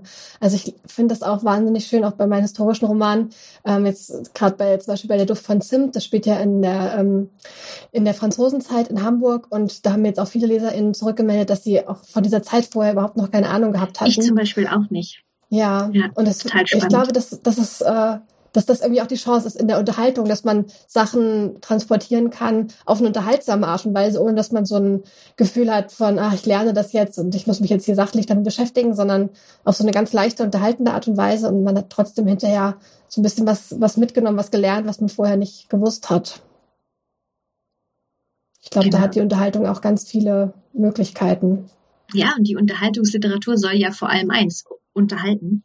Aber das heißt ja nicht, dass es nur darauf äh, beschränkt sein muss. Es ist ja auch sehr ähm, unterhaltsam, wenn man was, äh, was dazu lernt. Ich glaube, das ist auch eine spannende Form der Unterhaltung. Unbedingt. Auf jeden Fall. Also finde schon. ja, also auch ne, bei dem Buch, was ich jetzt erwähnt habe, ne, bei Babel, so das ist ja, da lerne ich total viel so über verschiedene Sprachen und äh, so und warum da und auch irgendwie nochmal so, also es ist ganz klar auch dieser ja, kolonialkritische Blick, so der ist ganz klar da drin, aber ich finde es halt gerade gut, auch nochmal irgendwie so äh, aus einer anderen Perspektive auf so Weltgeschichte zu gucken und sich damit nochmal zu beschäftigen und das aus einer, ähm, also die Hauptfiguren sind dann halt, ähm, also in, in, nicht in Großbritannien geboren, so und leben da dann aber und werden da ausgebildet zu Übersetzern und die Schwierigkeiten, die das auch mit sich bringt, so das ist dann alles in einer fiktiven Geschichte aufgearbeitet, aber das sind ja Themen, die ja auch aktuell ähm, heiß diskutiert werden und wo man sich vielleicht sogar auch noch mal ein bisschen ähm, mit ein bisschen mehr Sicherheit sozusagen reingehen kann. Sag ich, ich beschäftige mich damit mal, ohne dass ich sofort das Gefühl haben muss, ich muss mich politisch positionieren oder irgendein Risiko eingehen. So, dann kann ich mich ja, erstmal damit beschäftigen. Genau, davon ja. brauchen wir halt einfach so viel mehr. Das ist auch wie jetzt in, es spielen unheimlich viele New Adult Romance-Romane in Kanada, aber ich glaube zumindest soweit ich weiß, hat keiner, kein einziger davon die, die äh, First Nations erwähnt.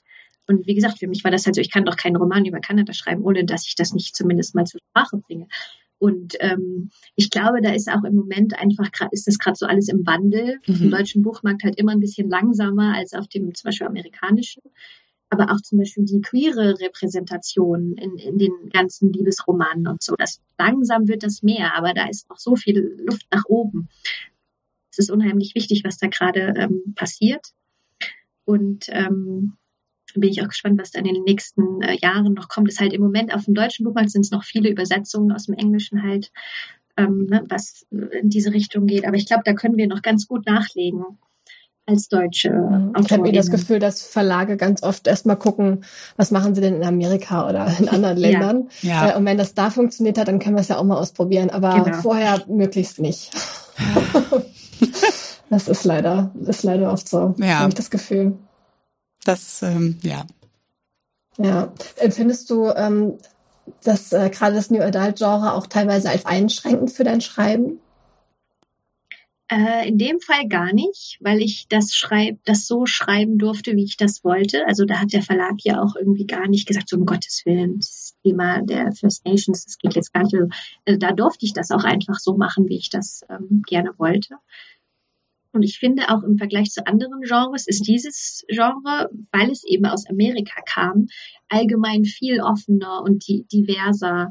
Und wie gesagt, da ist immer noch Luft, Luft nach oben, aber auch so, so ähm, dieses ganze, am Anfang war das alles sehr toxisch, diese Liebesbezie Liebesbeziehungen, die dargestellt wurden, oder die Sexszenen äh, haben wir ja jetzt auch schon äh, angerissen, die einfach immer sehr ähm, teilweise echt toxisch, toxisch und, und unrealistisch dargestellt worden und dann den LeserInnen auch einfach teilweise völlig falsche Bilder vermittelt haben. Und gerade hier jetzt auf dem deutschen Buchmarkt, finde ich, gibt es unheimlich viele tolle New Adult Autorinnen, die das einfach unheimlich authentisch darstellen.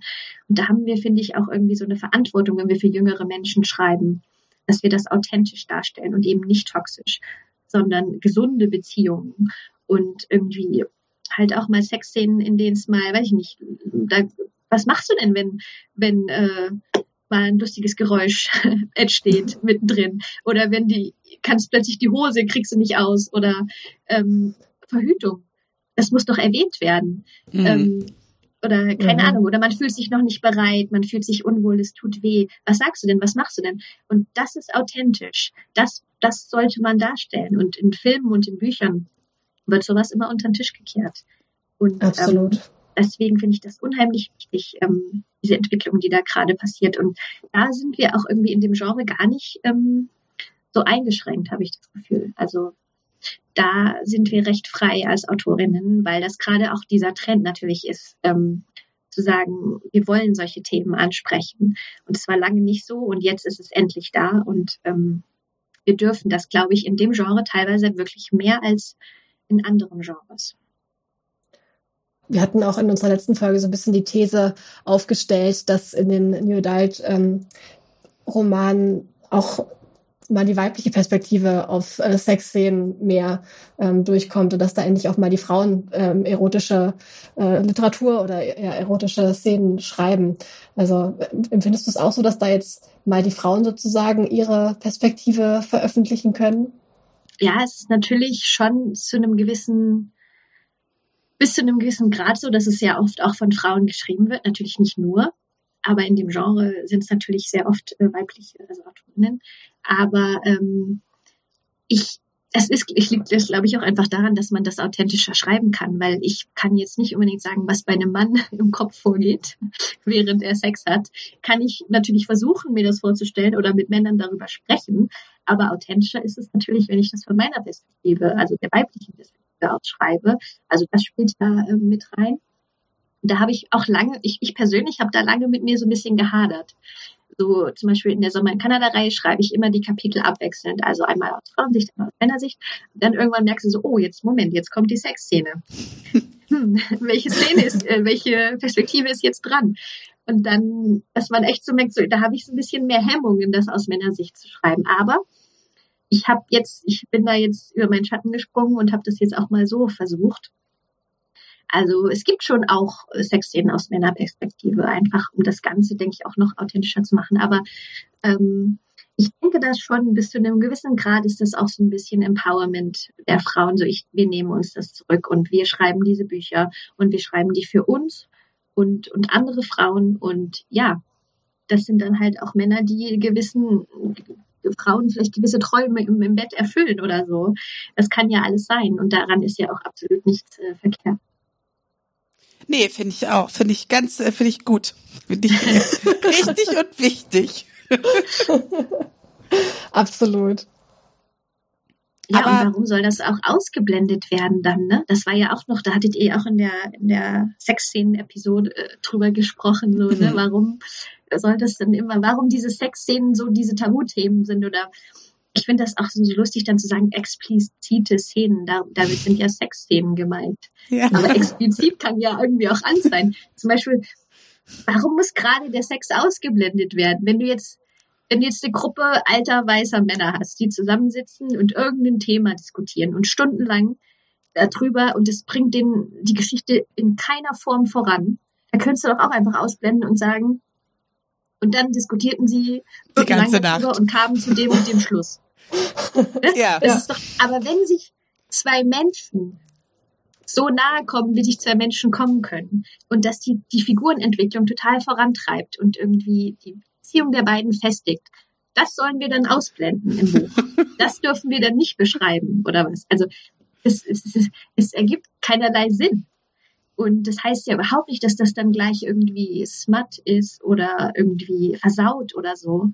Es ist das Natürlichste der Welt. Und ähm, das ist ja, das ist einfach auch so ein Gesellschaftsding, ähm, dass das teilweise immer noch verpönt ähm, ist und ähm, die Leute einfach ein falsches Bild davon haben. Zum Beispiel, das, das regt mich auch nur so auf, dass die New Adult Romane teilweise in Thalia-Filialen, ist mir das besonders aufgefallen, immer noch im Erotikregal stehen. Und ich immer mir denke, New Adult ist, ist kein Erotik. Das ist, ist überhaupt nicht dasselbe. Das ist, ist völlig falsch eingeordnet im, ja. Buchladen. Und deswegen ist das dann auch immer noch mit diesem Stigma irgendwie behaftet. Hast du ähm, angefangen, Sexszenen zu schreiben durch das New Adult-Genre oder hast du das auch schon vorher gemacht in deinem Fantasy-Projekt? Nee, gar nicht. Das gehört auch so ein bisschen zu dem, was ich eben schon gesagt habe. Für mich gehört das zu einer Liebesgeschichte einfach dazu. Ich meine, wenn es zu dem Pärchen und, und, zu den Personen passt, ne? es gibt ja nun auch Asexualität und so weiter, aber äh, wenn, wenn es zu der Geschichte und dem Pärchen passt, dann gehören für mich Sexszenen dazu, zu einer Liebesgeschichte. Und ähm, warum sollte man das nicht mit reinbringen? Also ich habe in meinen Fantasy-Romanen genauso explizite Szenen, in Anführungszeichen, wie in meinen Liebesromanen. Also da mache ich, da mache ich gar keinen Unterschied. Ähm, das finde ich Ach, cool. sehr interessant irgendwie, dass da Unterschiede gemacht werden. Aber das ist, ja, das ist dann irgendwie auch wieder so ein, so ein Genre-Ding, was halt lange vielleicht nicht gemacht wurde oder so, aber schon in meinem Debüt. Ähm, gibt, ist, was ja Fantasy auch ist, gab es da auch schon explizite Szenen, ich mir dachte, äh, warum, warum soll ich das jetzt ausblenden? Das das wäre mir gar nicht in den Sinn gekommen irgendwie. Ähm, das gehört ja irgendwie zur Geschichte dazu. Und da gab es aber auch keinen Gegenwind in dem Sinne. Also das war dann auch vom Lektorat und so voll in Ordnung. Oder musstest du da drum kämpfen? Nee, das war halt auch Romantasy, das Genre. Deswegen musste ich da dann nicht kämpfen. Was eher so ein bisschen schwierig war, war bei meinem Debüt ähm, der Titel, weil die, die haben den Fokus ein bisschen zu sehr auf diese Sexszenen gelegt. Mhm. Das ist halt auch, weil das bei Forever erschienen ist. Ähm, und das ist halt, die machen halt hauptsächlich Romance-Sachen. Und dadurch, dass es jetzt Fantasy war, glaube ich, hatten die das Gefühl, wir müssen da jetzt aber noch mehr irgendwie zeigen, dass da auch ein bisschen, es auch ein bisschen zur Sache geht da drin, ähm, damit sich das, damit unsere LeserInnen das dann auch lesen. Und dann hieß das Ganze halt auch mal äh, die Kurtisane Erwachen der Leidenschaft. das, da hatte ich dann schon teilweise echt Kommentare von Leuten, die dachten, also entweder dachten Leute, es wäre Erotik, oder sie dachten, es wäre ein historischer Roman. Weil es mhm. gibt ja auch ne, ja. Die, die Wanderhure und sowas, ähm, ist ja historisch. Mhm. Und da war es dann einfach falsch platziert. Also es hat die falsche Zielgruppe erreicht weil der Voll Titel stimmt, im Endeffekt ja. nicht zum, zum Inhalt gepasst hat. Weil ja, es gab Sexszenen in der Geschichte, aber im Endeffekt ist es eine normale Fantasy, Romantasy-Geschichte. Ne? Es war jetzt nicht der Fokus, lag jetzt nicht da drauf. Und ähm, da habe ich das dann halt irgendwie gemerkt, weil das Buch, glaube ich, die Zielgruppe gar nicht unbedingt richtig erreicht hat, weil die Leute verwirrt waren und dachten, haben halt was anderes erwartet, als ja. im Endeffekt äh, drin gestanden ist. Hm. ist doch auch spannend, dass dann, klar, also in beiden Fällen dann sobald Sex drin ist, also jetzt einmal hattest du es ja erzählt über New Adult oder New Adult, dass das ähm, im, im Sexregal sozusagen dann stand. Mhm. Äh, weil da Sexszenen drin sind und auch bei deinem ähm, Fantasy-Buch, dass es dann gleich diesen Sexstempel bekommt. So, okay, da ist Sex drin, ne? ja. machen wir lieber mal vorne den Stempel drauf, ja. dass das auch wirklich alle wissen und stellen es in das Sexregal. Ist schlimm und ich habe ja das ja nur ein, eine Zutat ist von vielen Zutaten in diesem Roman. Ne? Ja, und ich musste dann wirklich kämpfen. Ich habe dann auch gesagt, bitte um Gottes Willen nicht auch noch den halbnackten Mann auf dem Cover mit diesem Titel. Das nicht auch noch. Also, oh, das da klingt aber dann auch wirklich, ja, nee, dann wird's auch so sehr, ja, ich verstehe das. Also das mit den Titeln, das verstehe ich nicht. Was war denn dein ursprünglicher Titel, den du eigentlich wolltest? Äh, weißt du es noch? Ich, ah, ja, ich muss gerade überlegen. Ist jetzt ja auch schon äh, ein bisschen her. Ja, die, die Magie der Mondblume war jetzt auch nicht das der super tolle Titel. Ne? Das Lustigerweise gibt es auch, aktuell gibt es ja auch ein Buch, ähm, was, für, was genau gleich heißt. Äh, das ist, glaube ich, die Magie der Mohnblume oder so. Aber ne, das, der hätte ja auch, hätte nicht dieser Titel sein müssen. Naja, aber es ist aber, schon, es liegt schon sehr weit genau. auseinander. ja. Das ist ein himmelweiter Unterschied. Und aber in dem Fall, da ist dann, da sind wir wieder beim Thema der Genre-Literatur. Die, die haben halt eine gewisse Zielgruppe gehabt bei diesem Verlag und die wollten das dann ihrer Zielgruppe schmackhaft machen. Aber mhm. ich glaube, das ist dann auch so ein bisschen nach hinten losgegangen. Ich glaube, das geht halt immer nach hinten los. Also bei uns, bei uns war das ja, also wir beide äh, haben bei uns, waren bei unserem Sachbuch auch unzufrieden über den Titel. Ähm, aber da hat wenigstens das, äh, das Genre noch getroffen, würde ich mal sagen. Oder das, was drin steckt, ist jetzt, ja, ähm, wir wären mit dem anderen Titel auch glücklicher gewesen, auf jeden Fall. Und es hätte noch mehr beschrieben, was drin steckt, als der, der es jetzt ist. Ähm, aber wo ich das noch mehr hatte, war bei ähm, zum Beispiel bei Herbstregenküsse. Ähm, bei dem Roman, also ich mag den Titel eigentlich ganz gerne, ich finde ihn eigentlich schön. Finde ich auch schön. Ähm, aber ich finde nicht, dass er zum Buch passt. Und auch das Cover passt nicht zum Buch. Ich finde das Cover total schön, aber es passt nicht zum Buch. Also ich finde Cover und Titel super. Bei einem anderen Buch könnten, also wäre es super gewesen, aber es passt nicht zum Text. Und ich glaube, das geht immer nach hinten los, wenn die Verlage das machen. Die versuchen oft so einen Stempel drauf zu drücken, das ist dieses Genre, hier könnt ihr diese Erwartung, also diese Erwartung wollen wir damit verknüpfen, damit sich's verkauft. Aber ich frage mich, ob das jemals geklappt hat, was falsch zu verpacken, um das gut zu verkaufen. Ja, weil die LeserInnen ja am Ende blöd. enttäuscht sind. Und ja, dann genau. kriegst du negative Rezensionen, weil sie andere ja. Erwartungen hatten und die nicht erfüllt wurden. Und das genau. kann ja nicht gut gehen. Ja. Da will man die LeserInnen für dumm verkaufen und das klappt nicht. Also, ja. das macht mich immer echt ein bisschen wütend. Ja, das ist mir auch unklar. Also wenn das, was vorne drauf steht und natürlich kauft man, also man nimmt ein Buch in die Hand, wegen Cover und wegen Titel mhm. und äh, man guckt sich das mal an, so. Aber ob du dann hinterher noch mal mehr von der Autorin zum Beispiel kaufst äh, oder von dem Verlag in dem Genre, das entscheidet sich ja dann schon da äh, in, der Leseerfahrung. Und wenn ja, du dann ja, merkst, so, hey, weiterempfiehlst. Ja, Weil ich glaube, ganz viel ist ja auch Weiterempfehlung. Ja. Und wenn du dann sagst, du, äh, also wenn, wenn man einfach enttäuscht ist von, von dem Inhalt, wenn man was anderes wollte, wird ja. man es nicht weiterempfehlen. Ja, ja, also da kann man schon viel mit kaputt machen, mit der falschen Verpackung, dem falschen Klappentext. Ja. Und dann gibt's nämlich die verärgerten Rezensionen. Ja. Weil es gar genau. nicht, weil dann doch nicht genug Sex drin war, obwohl doch Sexstempel genau, vorne drauf. Doch ein nackter Mann vorne drauf. Wo sind denn jetzt die nackten so Männer? Bei der Reihe, jetzt fand ich das auch so spannend, wie die Rezensionen da auseinandergegangen sind also manche haben wirklich gesagt so, uff, das war ja aber doch schon ganz schön spicy so. Also, also wow. Und dann gab's andere, die halt mehr in dem Genre lesen, denke ich mal, die dann gesagt haben, boah, das war mir jetzt aber ein bisschen zu lasch so. Das war jetzt nicht so spicy für mich. Also wie, wie das die Leute ja auch unterschiedlich wahrnehmen, das ist ja auch schon total spannend. Mhm. Total. Ja, das ist ja immer auch, auch immer kontext, kontextabhängig. Ne?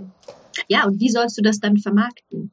Das ist dann auch wieder so die Frage. Also bei Pieper bzw. Everlove ist das Buch ja erschienen oder die Reihe ist erschienen und die arbeiten zum Beispiel mit einem mit einer Skala, würde ich mal sagen. Und zwar sind das die äh, Chili-Schoten. Ah. Die schreiben bei allen ihren Büchern immer dabei. Also es gibt von eins bis fünf ist diese Skala und ähm, eins ist dann halt ne, nicht so spicy und fünf ist dann halt so richtig spicy. Und meine Bücher hatten halt zwei Chili-Schoten. Und mhm. da haben sie auch mit mir drüber gesprochen, der Verlag, und ich habe das dann auch so vorgeschlagen, weil ich das so empfunden habe. Und ähm, das ist vielleicht gar nicht so schlecht für die LeserInnen, finde ich, ne? um das, das vorher so ein bisschen einschätzen zu können, was ist so meins und wonach suche ich jetzt in einem Buch. Aber das wird dann ja teilweise beim Lesen dann auch wieder anders äh, empfunden. Was immerhin schon mal so ein Anhaltspunkt. Mhm. Mhm. Ich habe auch durch Instagram habe ich das Gefühl, dass es wahnsinnig viele junge LeserInnen gibt, die gerade auf das New Adult Genre ähm, stehen und die ganz, also unheimlich viel lesen. Da gibt es so viele VielleserInnen, habe ich das Gefühl. Ähm, und äh, da muss ich in letzter Zeit immer mal wieder drüber nachdenken, weil es gibt ja auch schon seit vielen, vielen Jahren die Sorge, die Jugend liest nicht mehr oder die jungen Leute ähm, interessieren sich nicht mehr für Bücher. Und jetzt bin ich da gerade irgendwie verwirrt, weil auf Instagram sieht das völlig anders aus. Ähm, wie, wie siehst du das? Wie ist deine Perspektive da drauf? Ja, also das ist natürlich auch wieder so eine Bubble. Ne? Wir haben ja alle so unsere Bubbles, in der, denen wir uns bewegen in den sozialen Medien. Aber ich würde mir da auch gar keine Sorgen machen, glaube ich, weil da haben sich, die Verlage haben sich so viele tolle Sachen einfallen lassen in den letzten Jahren, um gerade diese jungen LeserInnen anzulocken.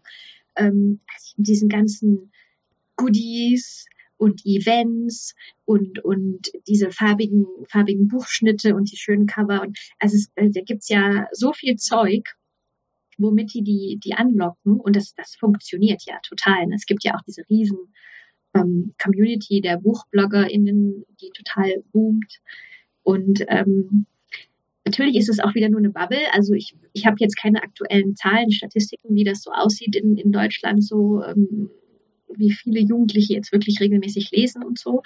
Aber wenn man sich so auf Bookstagram bewegt, kommt es einem wirklich so vor, dass ähm, man sich da keine Gedanken machen braucht. Also dass da wirklich unheimlich viel gelesen wird und auch gesammelt. Ne? Also die die Bücher wirklich sammeln und gar nicht mit dem Lesen hinterherkommen und dann zeigen sie ihre bunten Bücherregale und so. Also da wird ordentlich gekauft. Und das Einzige, natürlich gibt es dann auch wieder diese Schattenseite, die ich jetzt persönlich auch mitbekommen habe als Autorin, dass man teilweise dann das Gefühl hat, es geht gar nicht mehr so viel um den Inhalt des Buches, sondern fast dann schon nur noch um diese Goodies und dieses Zusätzliche. Und wieder gab es jetzt keinen farbigen Buchschnitt oder wie für das Buch kriege ich keine extra Box mit 50 Goodies und so. Ähm, das wird dann fast teilweise jetzt schon verlangt von den LeserInnen. Ähm, das ist dann irgendwie ja auch wieder schade, weil es sollte ja eigentlich um den Inhalt der Bücher gehen. Ich bin auch echt aus allen Wolken gefallen, als ich ähm, mitbekommen habe über Instagram, was bei dir mit wegen dem Farbschnitt für Band 3 los war. Magst du das mal ein bisschen erzählen, wie das, äh, was da los gewesen ist?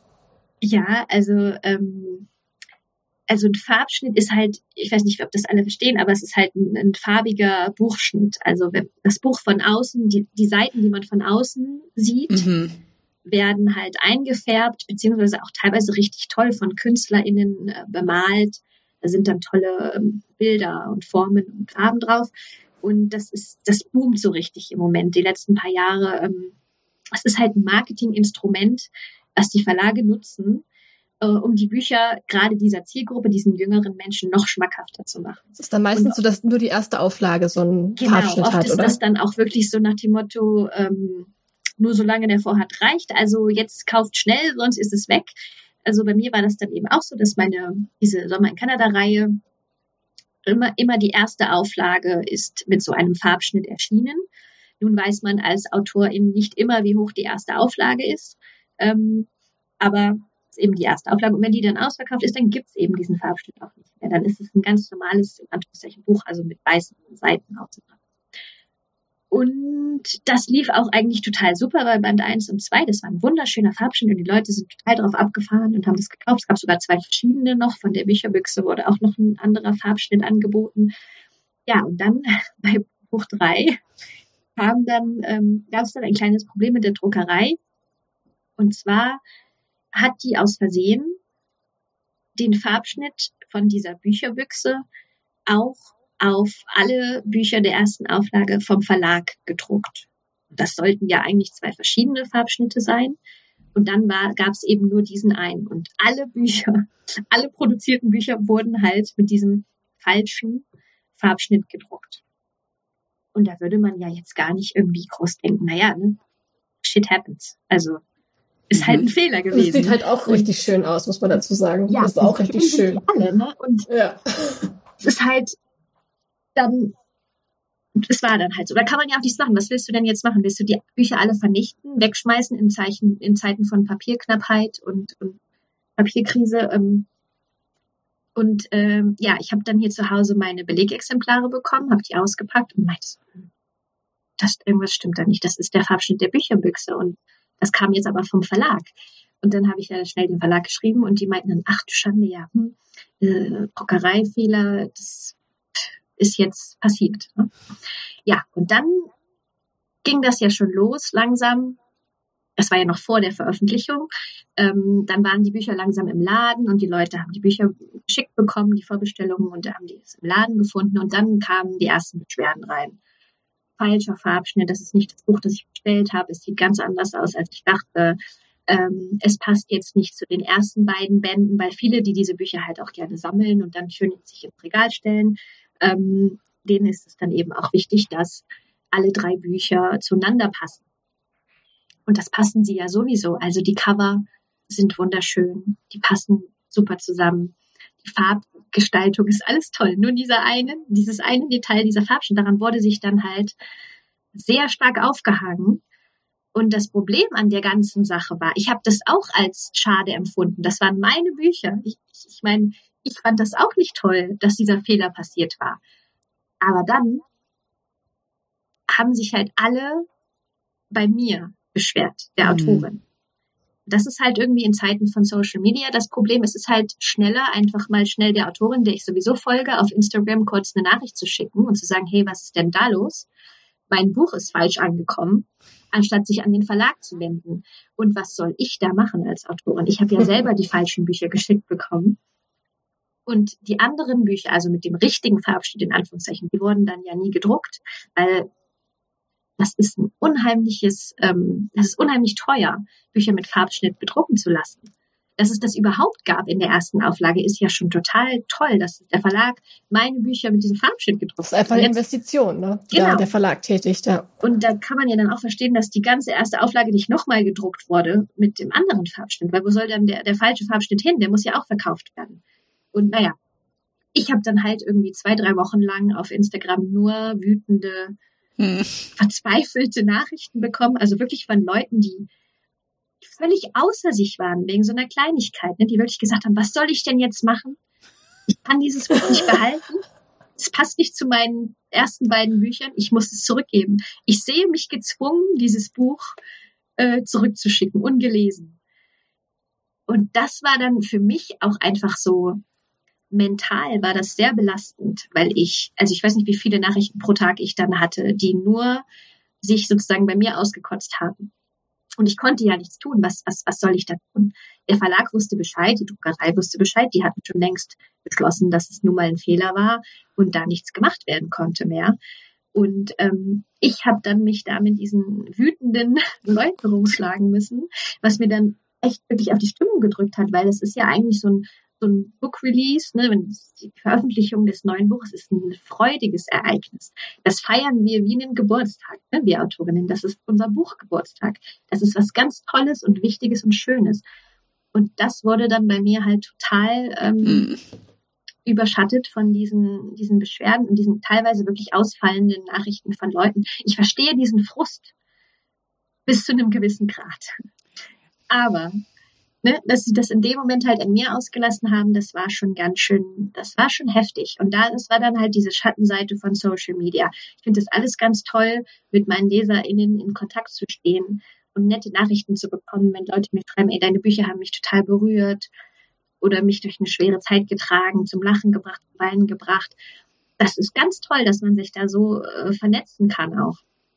Und sobald es dann aber in die andere Richtung gibt, kann das einem auch ganz schön auf die Psyche gehen. Ne? Weil in dem Fall konnte ich mich ja auch wirklich nicht wehren. Ich konnte da nichts machen. Ich konnte die Leute weder besänftigen noch ihnen irgendwas sagen, weil ich die Informationen auch gar nicht hatte. Die hätten sich alle an den Verlag wenden müssen. Haben sie ja. Du kannst ja gar nichts machen. Ja. Und äh, ja, da war ich dann wirklich kurz davor, alles hinzuschmeißen mm. und zu sagen, mm. Leute, ihr habt, habt ihr denn auch wirklich keine größeren Probleme, als dass ein Buch jetzt nicht genauso aussieht, wie ihr das euch gedacht habt, obwohl es farblich ja immer noch zu den anderen gepasst ja. hat und alles. Ne? Also das, der Farbschnitt war ja auch wirklich, wirklich hübsch, aber ja. Und wenn man das, also wenn ich es jetzt richtig verstanden habe, ne, dann steht es doch im Regal und dann sieht man das doch auch gar ja, nicht, oder? Das kommt ja noch dazu. Also wenn ich es im Buchregal stehen habe, dann sehe ich doch das Cup, also dann sehe ich doch den Buchrücken und vielleicht noch ja. die Seite von einem Buch. Aber ich sehe doch den Farbschnitt, sehe ich doch dann nicht, oder? Nee, also es gibt natürlich auch Leute, die sich die Bücher, die sie besonders schön finden, mit dem Cover nach vorne so hinstellen. Aber auch dann. Auch. Aber auch dann sieht man es ja, ja, nicht. Du siehst ja nur, wenn du es mit Farbschnitt nach vorne hinstellst. Ja, also es gibt ja wirklich, glaube ich, sehr wenige Leute, die sich Bücher sozusagen falsch rum ins Regal stellen. Also nur, dass man halt diesen Farbschnitt sieht. Ähm, und die waren, die, die waren es dann aber, die halt am lautesten geschrien haben, weil im Endeffekt war das ja eine winzig kleine, also verschwindend geringe Prozentzahl von Leuten, die sich da aufgeregt haben, aber die waren halt so laut und so penetrant, dass ich das tagelang, äh, wochenlang in dem Fall mir anhören musste. Das ist so krass. Ja. Und du kannst ja das auch nicht ausstellen. Also wenn ich jetzt meine Nachrichten auf Instagram komplett ausstelle, dann kriege ich ja auch keine anderen Nachrichten mehr von Leuten oder zum Beispiel schöne Rezensionen, die ich gerne gelesen hätte von, von BloggerInnen oder so. Also in dem Fall war das wirklich fast schon dann, wo ich gesagt habe, ich, was, was, ich, ich, ich kann da gar nicht mich wehren, ich komme da nicht raus. Ja, äh, ich werde jetzt, ich muss das jetzt aussitzen. Mhm. Und ähm, ja, und selbst als der Verlag dann ein öffentliches Statement halt ähm, ja, veröffentlicht hat, ähm, hat das die Leute ja dann auch nicht besänftigt, weil sie wollten ja, dass dieses Buch nochmal gedruckt wird. Das war dann aber nicht der Fall und dann haben sie sich ja noch mehr beschwert. Also das kannst du ihnen dann auch nicht recht machen. Und das ist halt genau das, was ich eben meinte mit diesen Goodies und Sachen. Und das kriegt man alles umsonst. Die Bücher mit dem Farbschnitt haben genauso viel gekostet wie die Bücher ohne Farbschnitt, obwohl die in der Produktion viel teurer sind. Das muss man sich alles mal überlegen. Die mhm. Leute kriegen das umsonst. Und mhm. trotzdem, mhm. dass man dann, dann so sich nicht schämt, sich da so drüber zu echauffieren über was, was man eigentlich sozusagen dazu bekommt, obwohl es doch eigentlich um den Inhalt des Buches gehen sollte und nicht um das ganze Schnickschnack drumherum. Mhm. Voll. Ja. Ja, das finde ich auch echt, echt ein bisschen traurig, dass dann. Aber auf der anderen Seite sieht man ja auch wieder daran, dass das Buch ja trotzdem auf der Bestsellerliste gelandet ist, dass das ja wirklich ein verschwindend geringer Anteil gewesen ist, der ja, sich darüber zum aufgeregt Glück, hat. Zum Glück, aber dann. ja, in dem Moment sah es halt für mich auch gar nicht so aus. Ne? Also, ja, man sieht ja erstmal dann nur das. Ne? Genau, ne? man, man wird halt bombardiert von dem Negativen ja. und, und ähm, das war dann wirklich echt schwierig. Ich habe dann auch erstmal eine Instagram-Pause danach gemacht. Leute, wir machen hier, wir reißen uns ja auch auf Instagram ein Bein aus. Das wird ja heutzutage von vielen Verlagen auch verlangt, von AutorInnen, diese Social Media Präsenz und wie viel Zeit und Energie ich da reinstecke und Gewinnspiele veranstalte und den Leuten diesen Mehrwert biete, der ja nicht, äh, der ist, es ist ja nicht selbstverständlich, dass wir das alles machen. Wir werden da nicht für bezahlt. Ja. Und dann auch noch irgendwie das, diese, diese Undankbarkeit, das war in dem Fall, hat mich das wirklich schockiert, weil ich das vorher noch nie so erfahren habe. Und ja, jetzt weiß ich da halt, dass es auch diese Schattenseiten gibt. Mhm. Ja. Aber gibt es dann auch, oder Rebecca, wolltest du erstmal noch dazu was sagen? Ja, ich habe nur so gedacht, naja, irgendwie ist es schon, also aus meiner Außenseiterperspektive irgendwie ganz klar, dass es da halt um was anderes ging für die einzelnen Leute und dass das so ein Vehikel ist, um irgendwo irgendwas zu platzieren. Mhm. Aber wenn du dann erstmal der Empfänger dieser ganzen Nachrichten bist, ist es natürlich total schwer zu sagen, ja, die haben wahrscheinlich einen Scheißtag oder irgendein anderes Problem und das ist jetzt das, wo sie sich irgendwie reingeben, weil das sich gerade anbietet und das hat gar nichts mit mir und nichts mit meinem Buch zu tun. Ähm, aber das ist natürlich schwierig, wenn man das hundertfach ähm, irgendwie um die Ohren gehauen kriegt und gar keine Möglichkeit hat, da einen Einfluss drauf zu nehmen. Genau, also es war ja auch nie so, dass die mich persönlich angegriffen haben oder so, zum Glück. Und ich habe mir das am Anfang schon auch noch gedacht, naja, die hatten halt einen, einen schlechten Tag oder haben irgendwelche anderen Probleme und jetzt ne, haben sie halt einen Grund, sich aufzuregen. Aber das geht halt auch nur zu, bis zu einem gewissen Grad und dann ja. kann man das auch nicht mehr nur rechtfertigen, weil man sich denkt, das steht in keinem Verhältnis, diese Reaktion zu einem Buch was ähm, irgendwie ein bisschen anders aussah, als man ja. sich eigentlich gedacht. Völlig ja. übertrieben. Vor allem, ja. wenn man nicht extra für diesen Farbschnitt noch Geld bezahlt hat und dann genau, was anderes. Das kommt kriegt. ja noch dazu. Ne? Also es ist ja jetzt nicht so, dass sie irgendwie Geld für das bezahlt haben und dann was anderes, weniger Wertvolles für denselben Preis bekommen haben, sondern es war wirklich dasselbe. Mm. Ja. Ja, es ist alles nicht so leicht, ne? ja. Aber um da vielleicht nochmal ähm, eine positivere Richtung einzuschlagen, äh, würdest du denn sagen, ähm, dass du vom Schreiben für junge LeserInnen irgendwie auch was Bestimmtes gelernt hast? Oder ähm, ja, was, was suchen jung, ganz junge äh, LeserInnen in Büchern? Was kann man da vielleicht als Autorin da mitnehmen, wenn man für die schreibt? Also ich habe ja vorhin schon von der Verantwortung gesprochen, die ich finde, die wir als AutorInnen haben, die wir für jüngere LeserInnen schreiben, ähm, Sachen authentisch darzustellen und nicht alles nur zu beschönigen und nicht alles nur aufzupolieren, sondern eben auch zu zeigen, dass es okay ist, wenn mal was schief läuft, zum Beispiel auch im Bett oder zwischenmenschlich oder, ne, also ich finde, das ist ganz wichtig, vor allem, weil es in den letzten, Jahrzehnten einfach alles sehr oft immer falsch dargestellt wurde in den Medien, in Filmen, in, in Büchern. Ähm, und da einfach auch so ein bisschen aufzuklären. Und ähm, da, dahin geht der Trend sowieso im Moment, das finde ich toll. Und ähm, sich vielleicht auch gar nicht unbedingt zurückzunehmen, nur weil man jetzt, das ist jetzt eine jüngere Zielgruppe, ja. Aber die können schon einiges ab und die können auch schon einiges verstehen. Und ich glaube, gerade die jüngeren LeserInnen, die merken das zwischen den Zeilen, wenn man da nicht so ehrlich ist oder irgendwie, ähm, ich sage jetzt nicht, dass die, die ganz jungen Leserinnen jetzt die total explizit, expliziten Sexszenen äh, lesen sollen. Das meine ich damit überhaupt nicht. Sondern man kann denen aber halt auch schon einiges zutrauen und auch einiges an an Themen. Zum Beispiel jetzt ähm, gibt es vielleicht Eltern, die sagen würden, so, oh Gott, mein, mein Zwölfjähriger muss jetzt aber noch nicht über Themen wie ähm, Transpersonen oder, oder Schwulsein lesen. Äh, und dann sage ich aber doch, warum denn nicht? Also warum ist es denn ein Problem für einen Zwölfjährigen?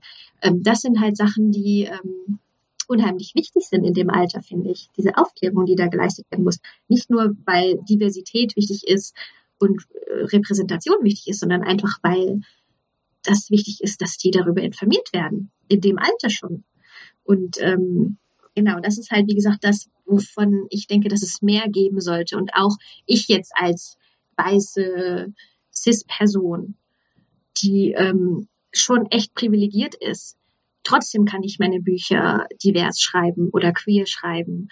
Ähm, und das sind halt Sachen, die ähm, glaube ich, vor allem für junge LeserInnen auch immer wichtiger werden, weil die selber ganz anders dafür sensibilisiert sind und teilweise sogar mehr über solche Sachen wissen als wir oder ihre Eltern. Und ähm, deswegen finde ich, gerade in so einer Richtung kann man den jüngeren LeserInnen da auch viel mehr zutrauen, als wir oder vor allem ihre Eltern vielleicht ähm, teilweise finden. Und ähm, das habe ich selber halt auch gelernt, indem ich über solche äh, Themen schreibe, beziehungsweise auch mich in dieser Bubble auch so ein bisschen bewege und auch jüngeren BuchbloggerInnen folge und mir das einfach anschaue, was die bewegt, was die interessiert und worüber die gerne lesen würden. Voll schön. Das finde ich, äh, hast du total schön beschrieben und ja, kann ich alles nur so unter, unterstreichen.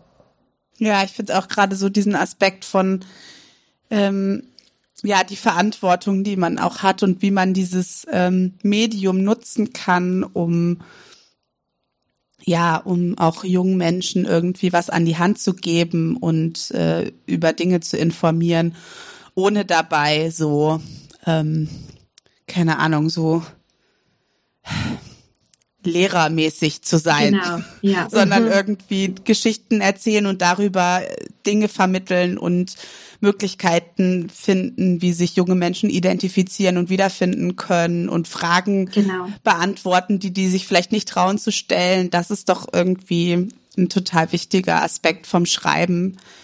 Ähm, gerade auch für junge Menschen, obwohl eigentlich finde ich für alle Menschen immer. Eigentlich für alle, ja. Aber ja, ja, ähm, wenn du damit Leuten, anfängst, ja. so, dann bleiben die Leute neugierig und dann wissen sie, ah, okay, in Büchern finde ich Antworten auf Fragen, die ich mich nicht traue zu stellen. Dann lese ja, ich mal so weiter. Kriegen, so mhm. kriegen wir die junge Generation dann auch wieder zum Lesen. Ja.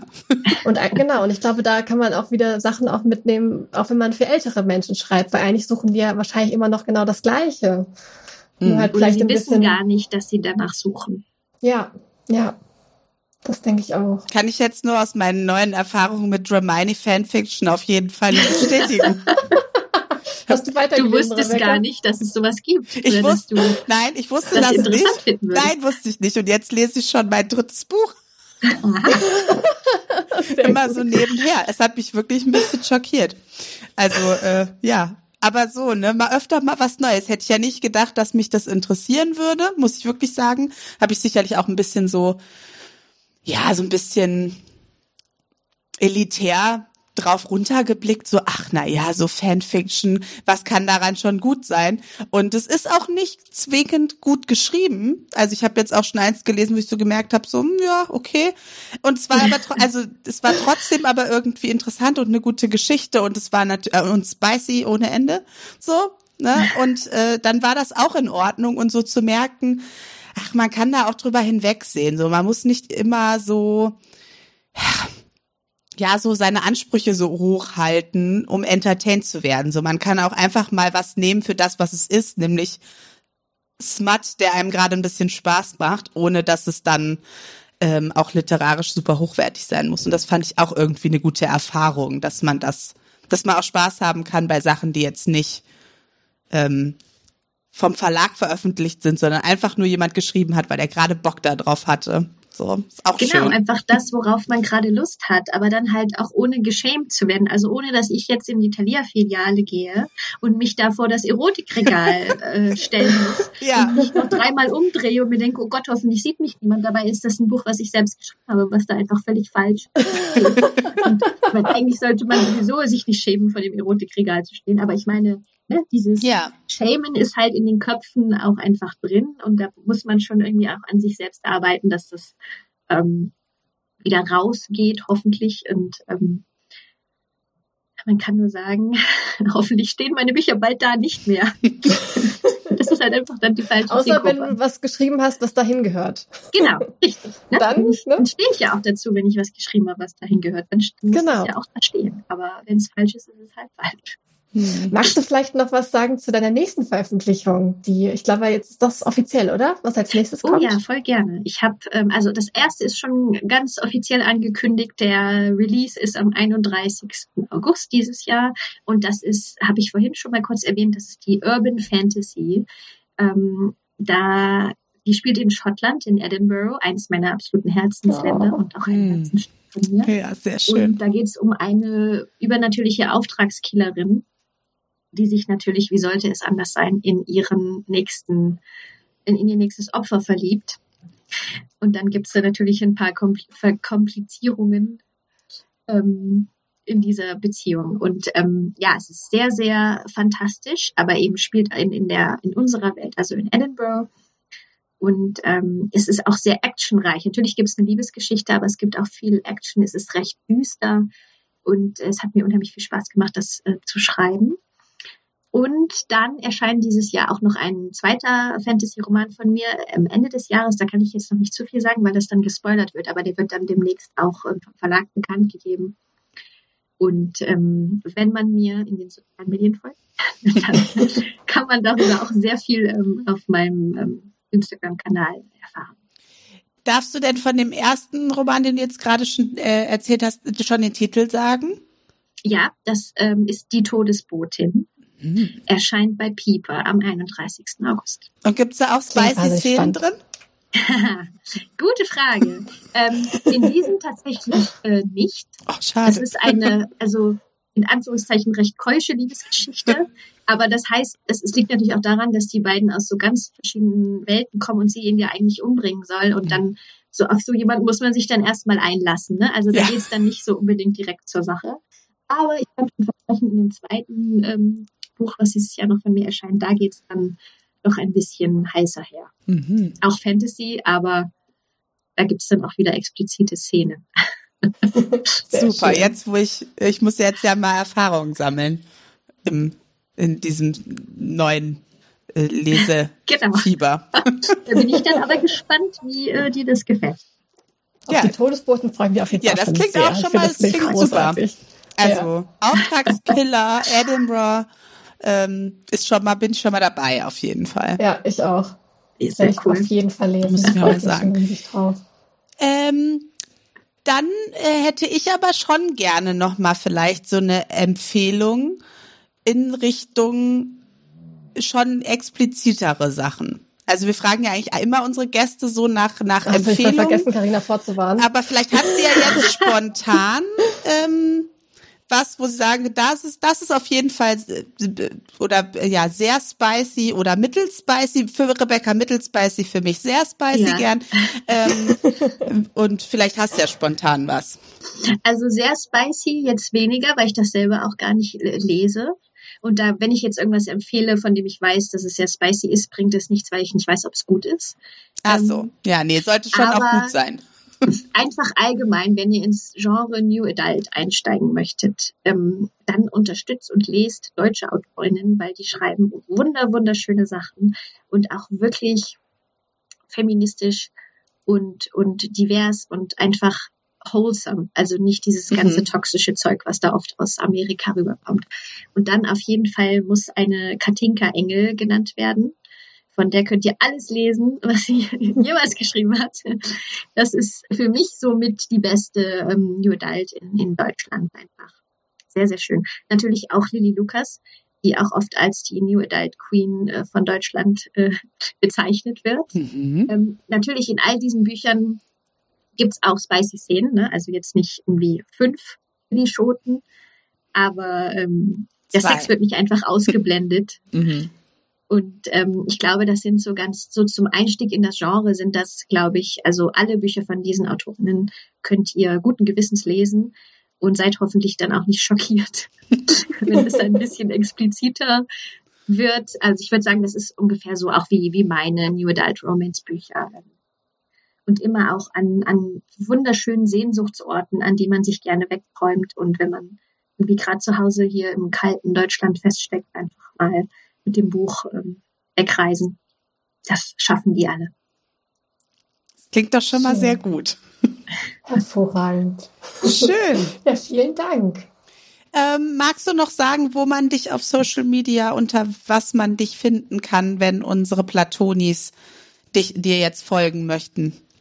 Sehr gerne. Also ich bin als Karina Schnell Autorin auf Instagram und äh, ich, auf TikTok bin ich auch, aber das ist jetzt fast gar nicht äh, erwähnenswert, weil ich da nicht ganz so aktiv bin, aber kann man mir natürlich auch folgen, auch als Karina Schnell und ähm, tatsächlich sogar noch auf Facebook, auch wenn Facebook eigentlich tot ist, ähm, kann man mich auch als Karina Schnell finden.